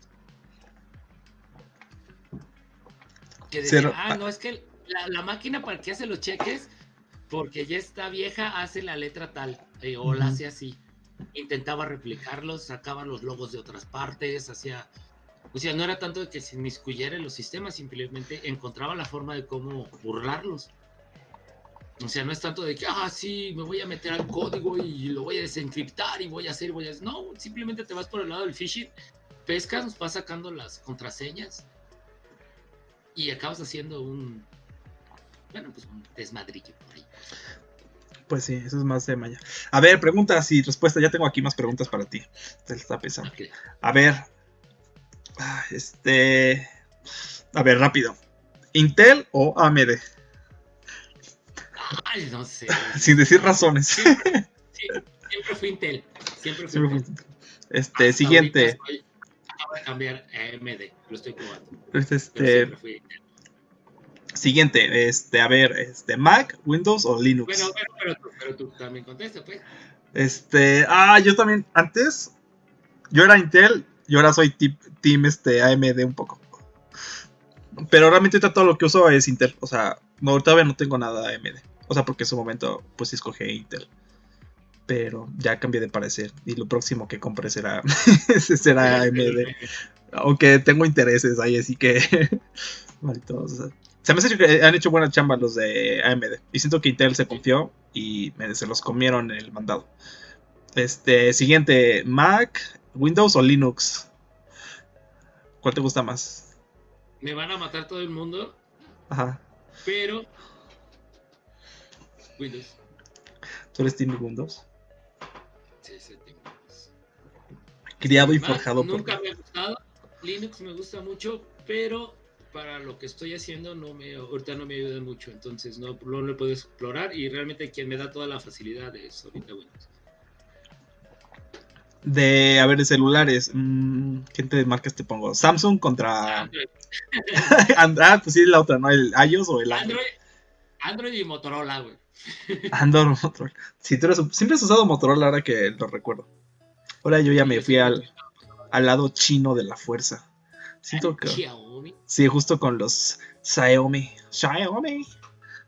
Y siento que están a buen precio. Bueno, ahorita ya son todos gigantes, ¿verdad? Que es lo que odio, pero todas las marcas Yo siempre, Los primeros que hicieron fue Motorola y si ellos hicieron primero, ellos saben lo que hacen. Motorola patrocinios. Sí. ¿Cómo ves eso de que Apple va, bueno, las, las Mac van a tener sus propios procesadores? O sea, que ya van a ser ellos procesadores. Eso está muy padre. No sé lo que vaya a hacer Mac, no confío en Mac, Mac me cae muy mal. Perdónenme, no me coman. Pero este, si antes era muy elitista, esta va a ser peor. Y no creo, al menos de que saquen una nueva tecnología exclusiva de ellos, va a ser algo diferente a lo que ya existe. Esa es la única verdad. Al menos de que digan, ah, ¿sabes qué? Es que yo sé que hay una tecnología que está bien espiroclástica que realmente no hace una pseudo, ¿cómo se diría? Un, pseudo paralelismo con los procesos e hilos de los, de los procesadores. Adelante. Si no, no, mientras no cambien ese para, paradigma del pseudo paralelismo y lleguen a un paralelismo como tal, adelante. Va a ser algo muy padre y lo van a hacer muy bien. Pero si no lo hacen, si no cambian esa tecnología, que realmente todos los, que así es como trabajan todos los procesadores, llámense como se llamen, o hasta los microprocesadores, los micros que, que, podamos utilizar en clases, este, pues no va a ser un gran avance. O sea, realmente no va a valer la pena. Me digan lo que me digan, sí, muchos núcleos, sí, también AMD y Intel los van a sacar a los dos meses. Este, mucha rapidez, megahertz y todo lo que quieras, lo van a poder replicar a los meses este, al menos de que cambien algún paradigma dentro de cómo se manejan los procesos e hilos en los, de los, de los, ¿cómo se los núcleos y en los sistemas operativos. Mientras tanto, todo va a seguir igual. Sí, yo la verdad no creo que vayan a sacar, o sea, que vayan a sacar procesadores mejores que los de Intel y AMD, pero no lo sé, tal vez nos sorprendan y, ojalá y sí nos sorprendan y saquen mejores cosas que lo que ya hay. Sí, sí, sí, así que padre, llévense mi dinero, yo lo pago. pero pero siento que, es una medida para ellos ahorrar costos, o sea, más que, que como para dar una mejor este, utilidad, o no sé. A ver qué se le ocurre a no, no. No, no, es va a ser para ahorrar costos, va a ser para hacer, hacer exclusividad. Siempre Mac ha hecho eso, es la exclusividad. Pero antes tenía sus propios procesadores, ¿no? Que eran creo que los de Motorola en su momento. Mm, y luego ya se usaron los de Intel. Pues es que siempre han sido lo mismo, o sea, las únicas dos, em, hay nada más dos empresas que son procesadores. A ver, hablando de Mac, si tú fueras hoy el CEO de Mac, bueno, de toda Apple, el grupo. Yo, yo, en un yate con tres tigres y, No, o sea, pero ¿qué harías, qué decisión tomarías, en tu parecer, para la dirección tecnológica de la empresa? Desarrollo de tecnología. O sea, entonces sí se podría caer dentro de eso, ¿no? Como desarrollar un procesador. Sí, es que realmente el chiste es el desarrollo, es cómo te lo venden. Ellos son muy buenos para vender. Muy, muy, muy buenos para vender. Hay gente que, güey, ¿cuánto están pagando ahorita por el nuevo, ¿cómo se llama? El nuevo, el nuevo, este, el iPhone. Cuando no hay mucha diferencia con el anterior. Son creo 30 mil pesos. O sea, güey, pues nomás mi, mi, mi, computadora vale 30 mil pesos. Entonces a lo que voy, saben vender muy bien, pero yo creo que en desarrollo de tecnología no son, no están dando así como que la gran cosa. No, pues es que, ellos, no desarrollan ahorita nada, casi. O sea, de las cosas... Desarrollo que dieron fueron los iPods, los AirPods. Ah, los AirPods, sí. Fue lo único. Sí, bueno, eso sí les funcionó, eso sí. Han tenido buenas ideas chaquetas mentales. Este, a ver, alguien va a comprar una compu, una laptop. ¿Cuál es la marca que le recomendarías que comprara? Asus. Directamente Asus. No lo pienses más, Asus. ¿Y en, en, los tiempos actuales recomendarías armar una PC? ¿De escritorio? O, o, o, o comprarte ya la laptop. O sea, considerando que una PC es más barata o sea, armada, armar una PC es más barato que una laptop, siempre, porque en la laptop se gasta mucho en el, en el espacio, ¿no? Ajá. No, fíjate que. Eh, no, no, sí, sí, sí, estás en completa razón. Se ahorra, tienes que buscar espacio, diseño, bla, bla, bla, bla, bla, bla. Pero. Depende de para qué lo quieras. Depende para qué lo quieras. Si tú trabajas en tu casa si tú no sales fuera, si tú no tienes necesidad de estar transportando tu computadora, cómprate un mega gigante. Este, métele 64 en RAM, 100, lo que tú quieras, la mejor tarjeta. Métele 7, 8 discos este, duros de estado sólido, este, qué sé yo, lo que tu imaginación de. Hazlo. Realmente vas a tener máquina para años. Pero si realmente tú estás moviéndote mucho, tienes que estar llevando y trayendo información, no estar este, trabajando fueras, pues sí, cómprate mejor. No hay ningún problema, cómprate una de las nuevas este, Asus Gaming. Aunque estén dedicadas para el gaming, este, eso no quiere decir que no las puedas utilizar para programación y desarrollo. Pues sí. Yo siento que tienes que ver, o sea, porque, por ejemplo, podrás comprarte una laptop. Es que mira, por ejemplo, muchos quieren se compran computadoras para sus hijos porque quieren jugar, ¿no? Entonces obviamente el niño ve como el, o el joven ve la, la laptop como más padre, ¿no? Y obviamente, pues iba a estar padre, pero hay mucho costo que sé que se, te lo podrás ahorrar si fuera un escritorio. Y la laptop, que es la que luego quizás tengas que mover para tareas o cosas más o menos sencillas de programación. O sea, no creo que en tu laptop te vayas a poner a correr entrenamiento de redes neuronales. Eh, por decir, si eres maestro y no puedes llevarte tu CPU, tienes que instalar todo. Y... Mm. O tienes que hacer pruebas físicas o tienes que estar haciendo Sí, pero bueno. Bueno, sí hay cosas que sí te cuestan trabajo. A ver, estoy pensando en Visual Studio, que es la cosa más pesada del universo. Con que le metas RAM. Ah, algo importante, y esto creo que es un buen consejo, es que cuando compren una compu, compren, no se fijen en la RAM. O sea, fíjense en el procesador y en todo caso la gráfica, quizá. Y que sea como el tamaño que les guste. Porque la RAM es baratísimo. O sea, la verdad, aumentarle 8 GB de RAM te cuesta 800 pesos. Pero cuando te comparan así, oh, este, una de 8 de RAM con una de 16, le suben el precio como 5 mil pesos o más. Cuando, cuando tú dices, no manches, o sea, eso ve con tu compa que le sepa abrir a la compu. Este, si vienen a Ciudad de México, yo se los hago y les cobro una comida y ya. Este, es este, es muy barato. O sea, o sea una RAM de 8 GB ahorita está en 800 pesos más o menos. Y una de 16 GB está, ahorita acabo de ver, está en 1400 pesos. Y ese aumento de 16 GB de RAM te lo van a vender como en 10 mil pesos. Entonces no se fijen luego tanto en, la RAM. no tanto de, pero unos 5 sí. Mira, ¿cuánto quieres que te cueste una, una laptop de 16 GB de RAM? Una persona que conozco me, me hizo esa pregunta. Porque me dice, no, es que, este, y la compró en Liverpool, la, máquina es un HP. Y es un HP, o sea, la HP yo mucho tiempo tuve una, me, este, fue muy padre y todo, pero tienen un gran problema, no tienen una refrigeración buena. Son pésimos. Eh, sí, hay que estarlas cuidando mucho. Y la Asus, al momento de que saben que va a ser para trabajo duro, pues ya realmente lo que tienes que ver, ya antes de saltarnos otra cosa, ¿para qué tipo de trabajo lo quieres? Porque por decir, tengo una amiga, ella es, este, es, mm, es enfermera y pues sí, se compró su laptop, una HP muy bonita, que, este, que tiene el teclado que se le puede mover y todas estas cosas. Está muy padre la, la, ¿cómo se llama? La máquina. Este, pero yo, al menos ella sabe que no se va a poner a programar, no se va a poner a correr juegos, videojuegos y todo ese tipo de cosas que consumen muchísimo de, de, la, de la misma computadora. Y para ella está bien, dice, no, dice, mi computadora la compré hace tiempo, me valió tanto dinero y mira, sigue estando bien sin problemas y no necesito como que renovarla. Pero por decir, ¿para qué quieres la, es a lo que caigo de nuevo, ¿para qué quieres la computadora? Porque si te vas a ir por estilo, por diseño, que dices, ah, yo quiero que mi computadora sea bien, bien bonita y que tenga pantalla táctil y bla, bla, bla, aunque tenga 8, 8 de RAM, pues ¿qué tiene que tenga 8 de RAM? Porque pues, es lo que es suficiente para ti.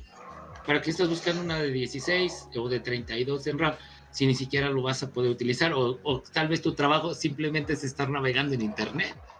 Mejor cómprate una buena banda. Oye, oye, Chrome es suficiente, ¿eh? Ese te come toda la vida, o sea.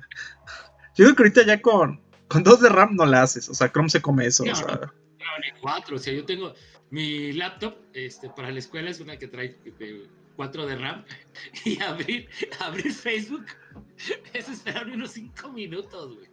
Sí, yo también tuve en algún momento una así. No, sí, ya, ya eso de los requerimientos de RAM ya aumentaron bastante.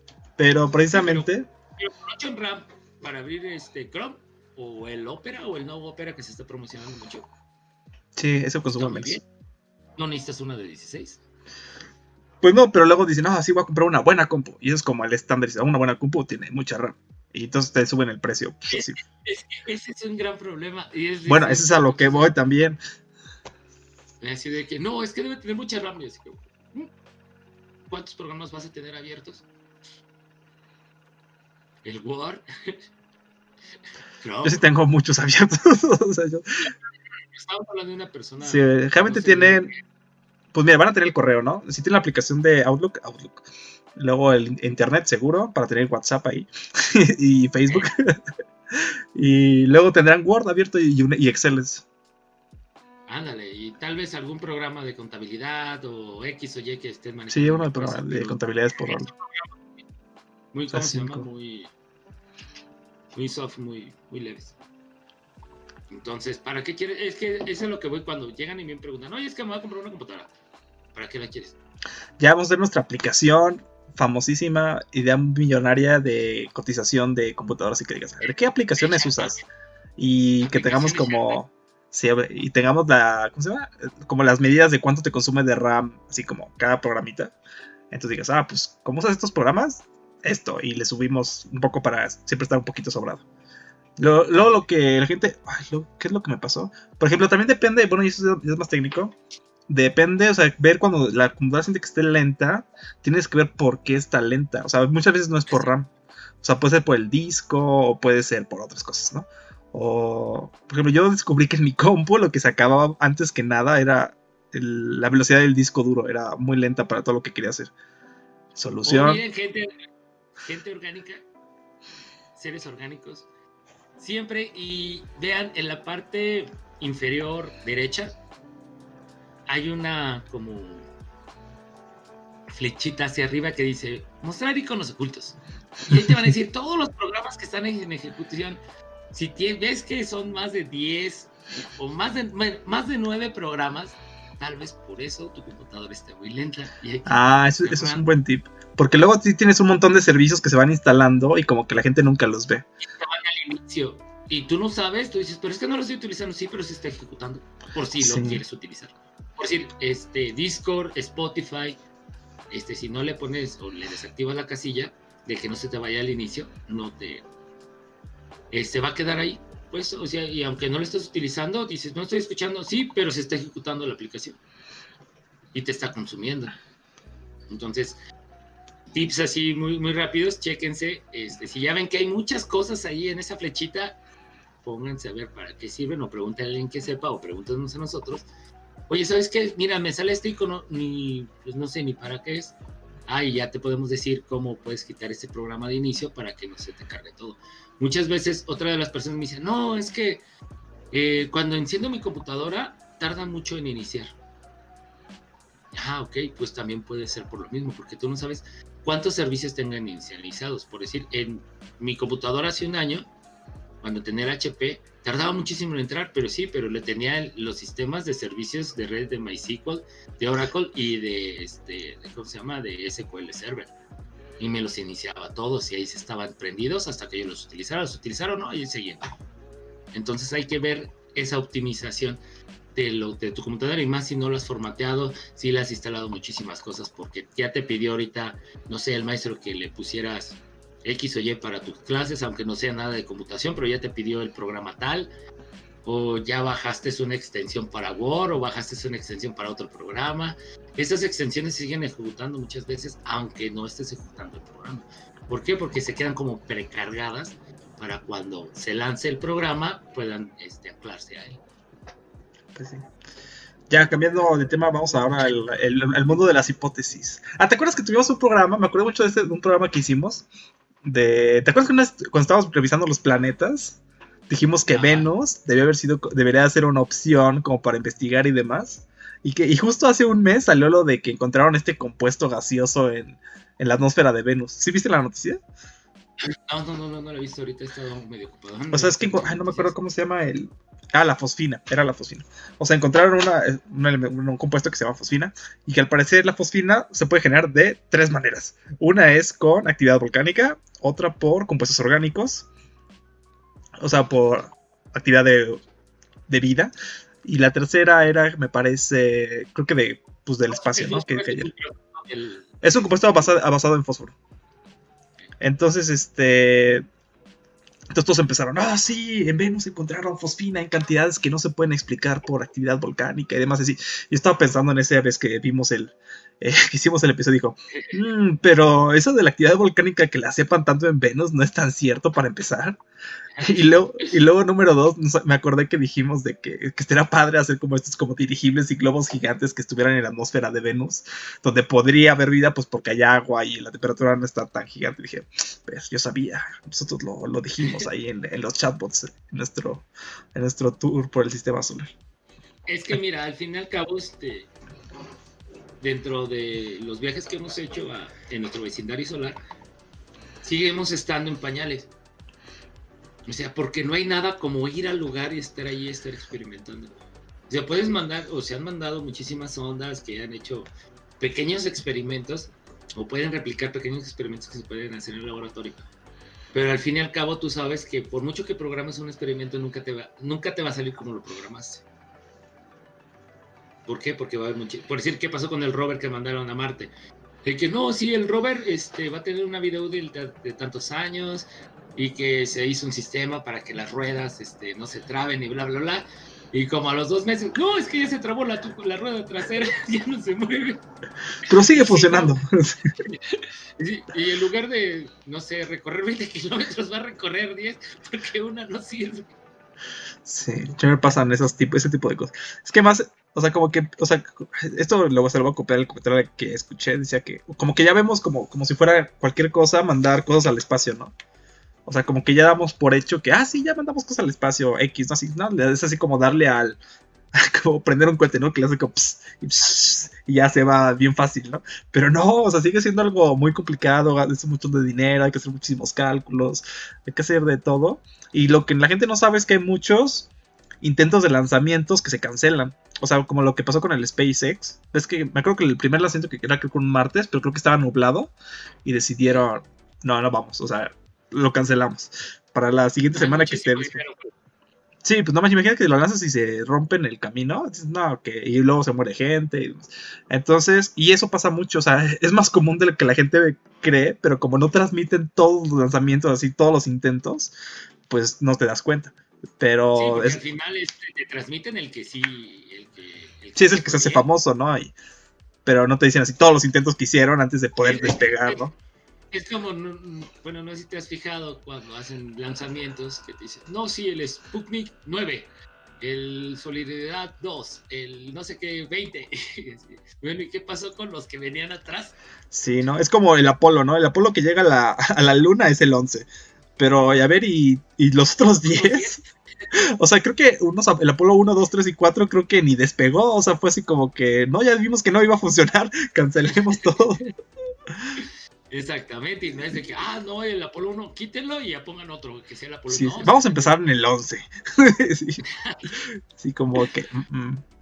Y creo que llegaron hasta el, hasta el 10 algo, 19 creo. Hicieron varios. Incluso cuando ya habían llegado a la luna lanzaron el Apolo.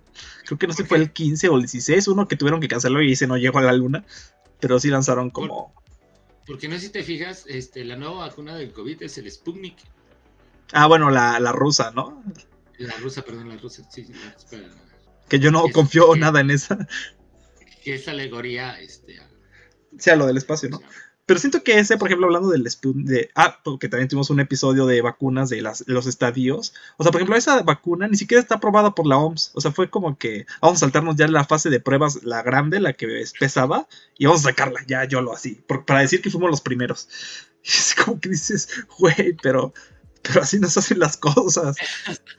y... Espérame, espérame, tranquilo, viejo. Sí, y de hecho a los que sí les, este, sí los respeto mucho porque ha sido como muy claro, son los de Oxford y AstraZeneca. Porque esos, cada vez que tienen un pedo, lo avisan. O sea, no es como que te lo mantengan oculto, sino que si no, pues tuvimos un pedo con un paciente que representó, tuvo este, efectos secundarios y pues vamos a ver qué pasó, ¿no? Para ver si, si fue por nuestra vacuna o no. Y luego también otra vez se paran y dicen, no, pues ahorita tenemos, o sea, no es como que te lo tengan oculto, te dicen, no, pues nos atoramos en esto, así que pues ahorita espérenos pero siguen avanzando. Y lo que dijimos, o sea, como que se veían muy avanzadas en agosto, como para decir, ah, sí, ya en septiembre vamos a tener una vacuna. Y no, lo que pasa es que pues, falta hacer todas las pruebas y cuando lo pruebas con... Estamos a, dos días de, diciembre y todavía no. Y todavía no. Y dicen que, o sea, por ejemplo, ahorita está con la de Pfizer, ¿no? Y sí, está muy padre la defensa que al parecer ya como que sí funciona, pero lo que no te dicen los, por ejemplo, es lo que te digo, que no te dicen como toda la verdad en las noticias, es que esa, esa vacuna tiene que estar a menos 60, 70 grados centígrados para poderse transportar. Y entonces dices, no manches, o ¿cómo vas a transportar esa cosa a esa temperatura? O sea, la carne que transportan del, Estados Unidos que luego te llega podrida, o sea, tiene que estar a uno bajo cero, o sea, apenas así niveles de congelación mínimos. El de tu, o sea, tu congelador de tu casa no congela a más de, a menos de menos 5 grados centígrados. O sea, creo que el estándar era como menos 3 grados centígrados. Entonces imagínate ustedes el esfuerzo que hay que hacer para tenerlo a menos 70. Y sí, puede que en algunas ciudades grandes sí esté ahí, ¿no? Sí, ahí sí podría estar. Pero no es como que vaya a llegar a, todas las ciudades. O sea, llevarte nada más una muestra y replicarlo. Yo no sé, llevarte 10 muestras y replicarlas. O sea, no llevártelas en masa. No, pero es que ¿dónde las vas a...? Aquí en México no se van a producir. No, no, no, un ejemplo, por decir que estuvieran en, en Inglaterra. Pero para no estar llevando desde Inglaterra a Estados Unidos, ejemplo nada más por decirlo así, llevarse nada más un puño, llegar a este, Estados Unidos y, y de ahí replicarlas y ya Pues sí, pero por ejemplo esa parte de la replicación, o sea, que podría parecer lógico, pero es que no es coca, o sea, es como la Coca-Cola que, pues, la verdad, la planta, pues sí, muy sabrosa, y, pero no está tan complicado hacer una planta de Coca-Cola como hacer una fábrica de hacer medicinas de este nivel. Sí, pero, sí, pero estamos diciendo que, tampoco lo vamos a llevar este, a, un, como un tipo matadero nada más a que replique, ¿no? simplemente, si te vas a replicar la, la vacuna, también hay que replicar también el laboratorio. Ah, sí, sí, o sea, si vas a replicar tendrías que replicar el laboratorio o la manera en que lo producen.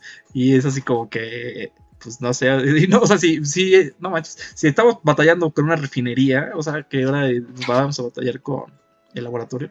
Y estaba viendo que la de, pues, la, la, otra, la de AstraZeneca, esa están intentando, o al menos hasta ahora las pruebas que han hecho, se tiene que transportar en, creo que menos 4 grados centígrados, una cosa así. Entonces ya es así como que hace una diferencia importante de temperatura. Sí, esa, esta corona puede prestar sus camiones Sí, ahí este, las cervezas prestan sus camiones para que lleguen bien frías las vacunas, ahora sí, bien muertas. Y, pero sí, o sea, cambia muchísimo la logística de un tanque así que esté súper frío a esos de Pfizer no sé qué están pensando, o sea, o sea, tienen que cambiar algo para que sea más fácil de transportar, o sea, así como está. Sí, bueno, al fin, y al cabo también hay que reconocer que es una vacuna que se está haciendo en tiempo récord.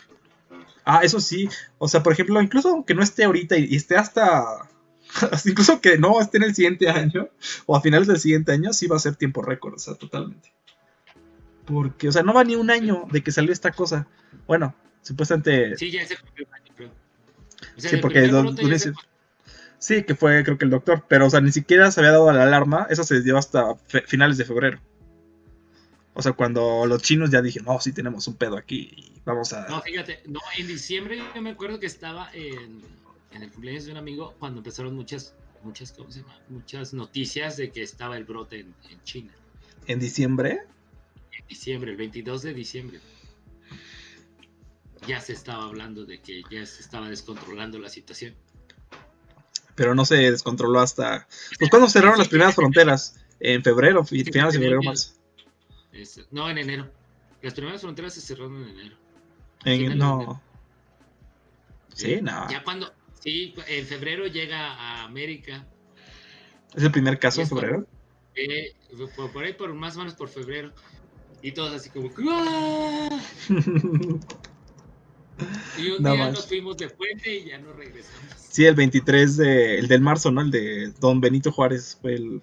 Eh, porque de hecho no regresa, me regresé contigo a Salamanca, ¿no? Sí, creo que sí, fue justo el... ¿O no? No recuerdo. Sí. Ah, sí, sí, sí, sí, sí, cierto. Y porque yo iba a regresar ese, ese día, al día siguiente iba a regresar a clases y ese día en la noche dicen ya, no, no, no regresamos. Y se acabó, ahí empezó el puente eterno. Bueno, ni por tan puente. El puente de casi un año. No manches. Pero bueno, estamos hablando de que el tiempo, pues sí, sí va en tiempo récord la, la, la verdad la vacuna.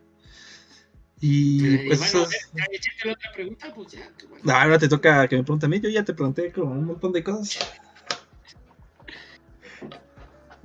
Bueno, ¿tú cómo ves a los chapos del 2021? ¿Cómo los veo? Felices y coleando. Sí. Ah, pero este, sí. Mm, siento que se viene. Que nuestros números crezcan, se queden Sí, siento que lo que te platiqué en el, previo, que no voy a spoilearlo. O sea, esa idea de como de hacer más interacción con la gente podría funcionar muy bien. Este, las entrevistas van a jalar gente. Y creo que el que tengas cámara va a funcionar. Porque es más divertido, o sea, para gente que lo vaya a ver. por ahí alguna vez que queremos pues, poner algo este, diferente, podemos hacer algún stream. Sí, eso nos faltó este, este año. O sea, no hicimos directos casi. Y fuimos directamente a Spotify. Ajá, y pues más o menos. Este año descuidamos mucho, bueno, descuidé mucho YouTube. a pesar de todo. Un poquito nada más. O sea, lo que sí subí a YouTube muy puntual fueron las entrevistas. Una pregunta a, a, todos los seres orgánicos que nos estén viendo. A ver, pregúntales. ¿De qué les gustaría ver videos? Que, les, que hagamos una serie. Tal vez yo sé que no me van a responder el día de mañana que, se publique el, ¿Cómo se llama el video? Pero que le vayan pensando y que digan, ah, a mí me gustaría ver una serie, no sé, de, de programación, una serie de, este, este, de nuevo de los planetas o, una serie de los planetas más especializados o de mitos de internet o mitos de la ciencia o qué sé yo. O sea, para incluirlo como dentro del podcast, así. Como una, no, no, no, como una miniserie de videos. O sea, aparte, como las entrevistas, pero una serie. Que nosotros investiguemos y que digan, ah, ¿sabes qué? Este, a mí me gustaría que Gbot o Babobot este, hicieran una serie este, de, de programación en C no sé, este, de ver tipos de datos, bla, bla, o me gustaría que hablaran una miniserie este, de lenguajes para programación web. De que hablen de ellos, cuáles son sus, ¿cómo se llama? Sus, sus, pros, sus contras, todo eso. Pero que nos digan realmente una, una serie, o sea, no pido que me den 20, 30, no, una, con una. Que nos digan, o que nos digan simplemente, ah, me gustaría verlos este, jugando un videojuego y hablando de tecnología. No sé, mm, jugando este Age y hablando de tecnología. O me gustaría este, que nos dijeran este, cómo optimizar una computadora. Este, o X o Y, lo que se les ocurra. Lo que se les ocurra. Este, obviamente apegados al tema.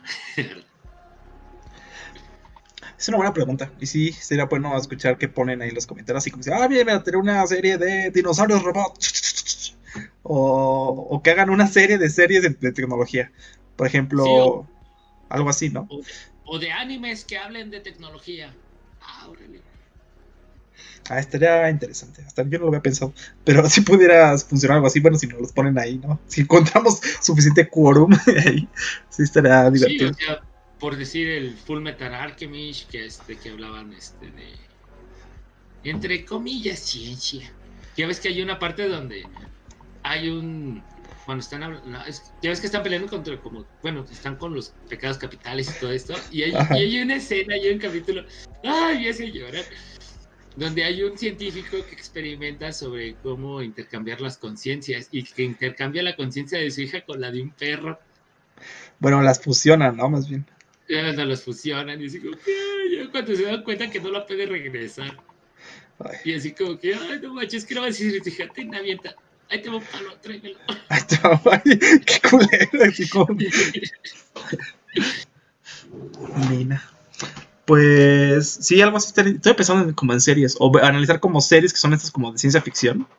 Y decir, pues, si, si podemos ver como que sí va más o menos por ahí, o se va, o se cae. Entonces, este. ay, ¿cómo se llama este anime? El anime por excelencia, ¿cómo se llama? ¿Cómo se llama? Este, que se están peleando con unos robots grandes, se me va el nombre. Gundam, sí, Macros. Macros. No, no, no, no, no. Ay, ¿cómo se llama esta? Que hay un meme. Este Evangelion.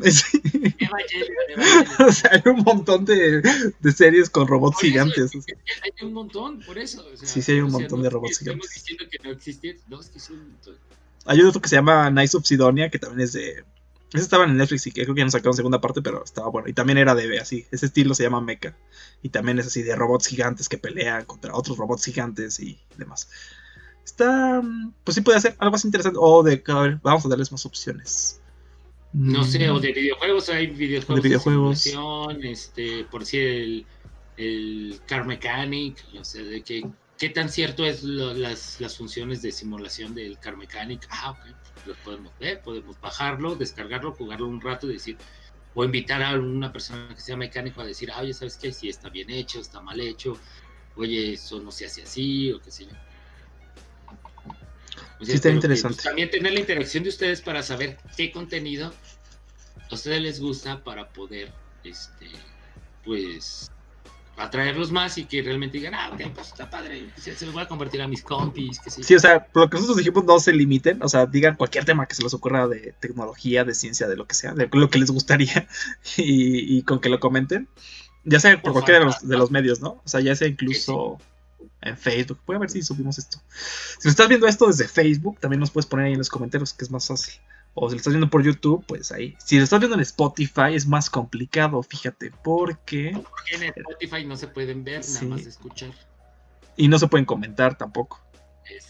Entonces, en Spotify estás apañado, apañado, como dirían en los. Spotify síguenos en Facebook y en YouTube y ahí comentan. Este, a ver, ¿dónde nos.? Entonces, si estás escuchando esto por Spotify, nos puedes buscar en YouTube como los chatbots, ya puedes ya ver los videos. O nos puedes buscar en Facebook. también como los chatbots. Estamos igual, ¿no? Y también puedes buscarnos en Twitter, aunque casi no estamos muy muy activos en Twitter. En Twitter. Pero ya. Ya. chance de salir de clases. Tengo chance de salir de clases para poder resubir todos los capítulos y todo. Sacar bien los links. Porque no me gustaba, los estaba compartiendo, pero no me gustaba que se vieran las, este, que no se veían las portadas, no se veía el link. Entonces debo de estar viendo que los pueda sacar o los puedo meter este desde Facebook para que los puedan ver. Pero me gustaría que también la, la ¿cómo se llama? La, plataforma de Spotify, este, pues estuvieran apoyando también por ahí de toda la gente que conozcan, que creen que les pueda llegar a gustar, pues adelante. Si quieren algún saludo, qué sé yo, pues envíenlo. A nosotros no nos cuesta nada ni pedimos nada. Sí, estoy viendo que, por ejemplo, en Facebook nos encuentran como los chatbots con espacios, o sea, los espacio chatbots. Y en YouTube estamos como los chatbots, todo seguido, sin espacio, para que nos encuentren más fácil. Cosillas de los nombres. Y nuestro logo es una telecita con dos bots dentro. sí, ahí muy alegre saludando. Pero bueno, G-Bot, ¿cuál sería tu última pregunta para este especial? ¿Cuándo vamos a empezar la tercera temporada? Esa sería la tercera temporada. ¿Qué les parece si en enero nos vemos para empezar la tercera temporada? Hacemos algunas encuestas, interacciones. Denos chance y denme chance también a mí este, voy a estar un poquito ocupado los, primeros este, días de enero porque voy a estar buscando lo que son este, prácticas y todo eso. Para poder hacer un cronograma de temas y de programas. Este, y ahí nos puedan este, estar viendo y ya poder empezar a decir, ¿sabes qué? Vamos a empezar desde, no sé, la primera, la tercera, la última semana de enero y Y ustedes ya pueden darnos seguimiento. A este, por lo regular estamos haciendo temporadas de 20 programas y este, está padre. Bueno, a mí me gusta ese formato porque no nos queremos comer al mundo y esperamos a que también el mundo nos dé temas que hablar. Sí, 20 pues está bueno, pero algo que podemos hacer si no en enero es un especial, así como para no tenerlos olvidados. Hacer algunos especiales. Tenemos el pendiente del especial de Dark, que ya se pasó el tema de, moda, pero. Ah, todavía falta. Y fíjense, este, ¿qué les parece si en diciembre no prometemos nada, pero si se puede, podemos hacer el especial de Dark. Este, igual lo podemos hacer en este formato este, en YouTube con algo de imagen, poder platicar, este, poder enseñar alguna imagen, este, de poder decir este, cuáles son nuestras teorías, porque fue bueno, por qué no fue tan bueno esta segunda y tercera temporada, qué sé yo. Y más que nada para poderles dar un poquito de contenido, me imagino que este especial lo vamos a vivir como en dos, porque si se nos está yendo un poquito el tiempo no hay ningún problema, yo me podría quedar aquí cinco horas y... y cinco horas. Pues. Claro, como no vas a editar, para que se convierta en un... Oh, yo dije, yo por mí no hay ningún problema. No, sí vamos a hacer, o sea, no podemos prometer que sea de Dark, pero tal vez sí de alguna otra, una otra serie, ¿no? Que hable casi como de cosas de ciencia. o, que nos puedan recomendar series así de que, a ver, ¿ustedes qué opinan de esta serie? Ah, Ajá, y la vemos en estas dos semanas y hacemos el especial de esa, de esa serie. Eso estaría bien, ¿no? Como dicen, fino. Estará fino. Y hay, hay muchísimas series. Ahorita ya tengo Prime. Pueden, pueden, este, ¿cómo se llama? pueden recomendar series de Prime. Ah, te iba a decir, a ver, una serie que recomiendes. Eso te iba a preguntar. Y antes de que se me olvide. Voy a llorar y, y, y todo porque les voy a recomendar la serie de Supernatural. Fue una serie que yo vi desde su primera temporada y acaba de terminar. Ah, acaba de terminar, yo pensé que ya había acabado hace un montón. No, fueron 15 temporadas. No manches. Si cuando éramos roomies, este, la veía, yo decía, pues eso pasó un montón. Exactamente, entonces, este, por ahí acaba de terminar, sí fue creo hace 15 días, más o menos. Fue el último capítulo, estuvo muy padre, véanla. Hay unas cosas que sí, ya al final, obviamente, ya no sabían, ya no tenían ni con quién pelearse, no les faltaba pelearse contra las momias de Guanajuato. Y bueno, no sé, bueno, a lo mejor tenían ni pilotos si pelearon contra X persona, porque sería spoiler. Sí, no, no, son 15 temporadas, véalas, muy buenas. Este, sí hay alguna temporada que dices, mm, sí, fue mucho relleno aquí, porque cambiaron de showrunners y todo ese tiempo. Se las recomiendo, ¿por qué? Porque es una serie que a mí me gustó muchísimo, no es mucho de situación de ciencia, es un poco más paranormal y esas cosas que también me gustan. Este, pero véala, está muy padre. Ahorita, la que a mí me recomendaron mucho fue la de Gambito Gama. Ah, yo la vi, yo, es bastante bueno. Sí está bueno, o sea, siento que al principio no hay como mucha continuidad en las jugadas, o sea, porque como que siento que esa pieza no estaba ahí antes de que esta tipo hiciera la jugada, pero fuera de eso, y de que nunca te dicen cuál es el gambito de gama, que es una jugada de ajedrez. apenas este, la voy a estar viendo. Pero está buena, está bastante buena. O dice mucho que la mentada defensa siciliana no sé ah, cuál es la defensa. Sí, esa te la mencionan mucho. Sicilianos que yo conozco es el padrino. El padrino. Este, sí, te habla mucho de eso, pero la única pega, la única crítica que yo le tengo a la serie es que nunca te muestran en el tablero cómo se ven las, las, las aperturas. O sea, siempre dicen, no, sí, le está abriendo con una apertura siciliana, ahora tiene que ver si la va a ser abierta o la va a ser cerrada. Pero si tú no has jugado ajedrez, que es mucha gente, pues va a ser así como que, o sea, ¿a mí qué? O sea, entonces siento que podría haber gastado dos segundos en el capítulo para mostrar los fichitas. Yo la única que sé es la metada jugada relámpago. La del pastor. Es la única. La esa sí te la muestran para que vean, esa sí te la enseñan. De, que sacas un peón, luego mueves el alfil y la reina y lo encasillas. Sí, esa, esa sí te la muestran. Así empieza la primera jugada de, de todas. Eres la única que conozco. Y es cuando alguien que no sabe jugar ajedrez, yo así, mm, yo juego contigo. esa es buena para ver si alguien sabe jugar. Bueno, no que sepa, sino que haya jugado ajedrez antes. Porque le haces eso y acaba rápido. Y como que ya esto fue para botanear. Vamos ahora sí a jugar una. Pero es el único que yo le tengo de, como de crítica. Sí está muy buena. Pero es que nunca te muestran cómo se ve en el tablero las, las cosas que te dicen. O sea, cuando suelto las aperturas, o sea, nunca te muestran, en, o sea, en dos segundos, así la apertura así, y que te digan, ah, esta es la siciliana, este es el gambito tal, este es chalala. Pero... Bueno, a ver, nada más sácame duda que es un gambito. El gambito es cuando sacrificas una pieza para ganar como posición. Ah, ok. okay. Y generalmente es un peón. O sea, dices, ah, voy a matar a este peón porque me lo tiene que comer, pero en ese momento él pierde posición y tú te pones, o sea, en otra. Sí, que, que tiene más poder en ese, sentido. Sí, fíjate, eh, eso lo, eso un día me lo, este, lo de sacrificación, de, bueno, sacrificar piezas. Me acuerdo que un amigo, que ahorita él es, él es máster en matemáticas, pues, le gustaba mucho el ajedrez y siempre me intentaba pues, explicar todo lo del ajedrez y yo así como, Ay, sí, sí, sí, sí. Y, me hablaba mucho sobre sacrificar piezas para poder ganar él. Y que por eso se le llamaba el juego de los reyes. O se le guiaba o se le mandaba mucho a la guerra. Sí, ese sí, hiciste matar. Y otra, no me acuerdo, bueno, no sé muy bien el, nombre, pero sé que es Holmes, eh, Elena Holmes o algo así, que es la hermana de Sherlock. Porque ya ves que supuestamente ah, eh, son, tres, que es este Sherlock, el hermano mayor y la hermana menor. Y la, y la película, que es una película, va guiada hacia la hermana menor, que es supuestamente la más inteligente de los tres. Creo que es una serie, ¿no? Está también en Netflix, me parece. Ah, ya dije el nombre y no debí haberlo dicho. Bueno, en fin, yo recomiendo como serie una, una que son como varios mini episodios que se llama Love, Death and Robots. Así, amor, muerte y robots. Está buena, bastante buena. Le eché en un día toda la temporada. Son episodios muy cortitos, como de. Hay unos de 20, hay unos de 10, de 10, minutos. Y cada episodio es uno completamente diferente del anterior. O sea, no están ligados para nada. Entonces están, entretenidos. Hay unos que no me gustan, pero en general el 80% se me hicieron bastante buenos. También en la misma serie de, de letras rojas hay una hay una serie llamada del mismo nombre que Freud. Está muy buena, véanla. A mí me gusta mucho ese tipo de series. O sea, Freud, o sea, de... ah, de misterio. Ok. Bueno, ya fueron muchas recomendaciones. Entonces creo que va a ser todo por el día de hoy. Se acaba el especial. El siguiente. Muchísimas gracias por estar en, este especial. Teníamos ya ganas este, de hacerlo, saberlo, que nos conocieran ya como personas, no como, como bots. como seres de Spotify enteros. Sobre todo a ti, a ti que nunca sales en ningún eh, video casi. Eres oculto. Yo sí salía pues en las entrevistas y cuando grabábamos pues yo salía más.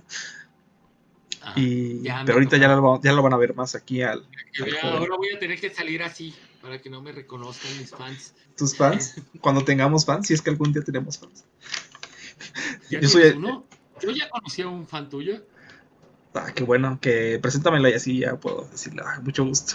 Y que hay que tener una convivencia con los pocos fans que tengamos para de, conocernos y hacer el grupo. hay que aprovechar eso. Creo que los que nos ven y si nos comentan y si, se da una buena interacción, podemos empezar a hacer como eventos más de la comunidad, ¿no? O sea, como para conocernos. Que... una llamada, ahorita que estamos en pandemia, conocerlos y saberlos, porque realmente nos hace falta mucha retroalimentación para saber qué es lo que les está gustando a ustedes, qué no les está gustando. Sí. Este, si vamos por buen camino, si seguimos con el mismo formato, este, qué sé yo, o sea, muchas, muchas cosillas que también nos gustaría que saber de ustedes. Y para ya no ser repetitivos, porque no tengo nada más que decir más que eso, que nos comenten y que cualquier comentario que nos hagan es genial, siempre. Que pues ya nos despedimos. Recuerden, yo fui Gbot y me acompañó. Ambobot. Dilo tuyo. Aprendan Python.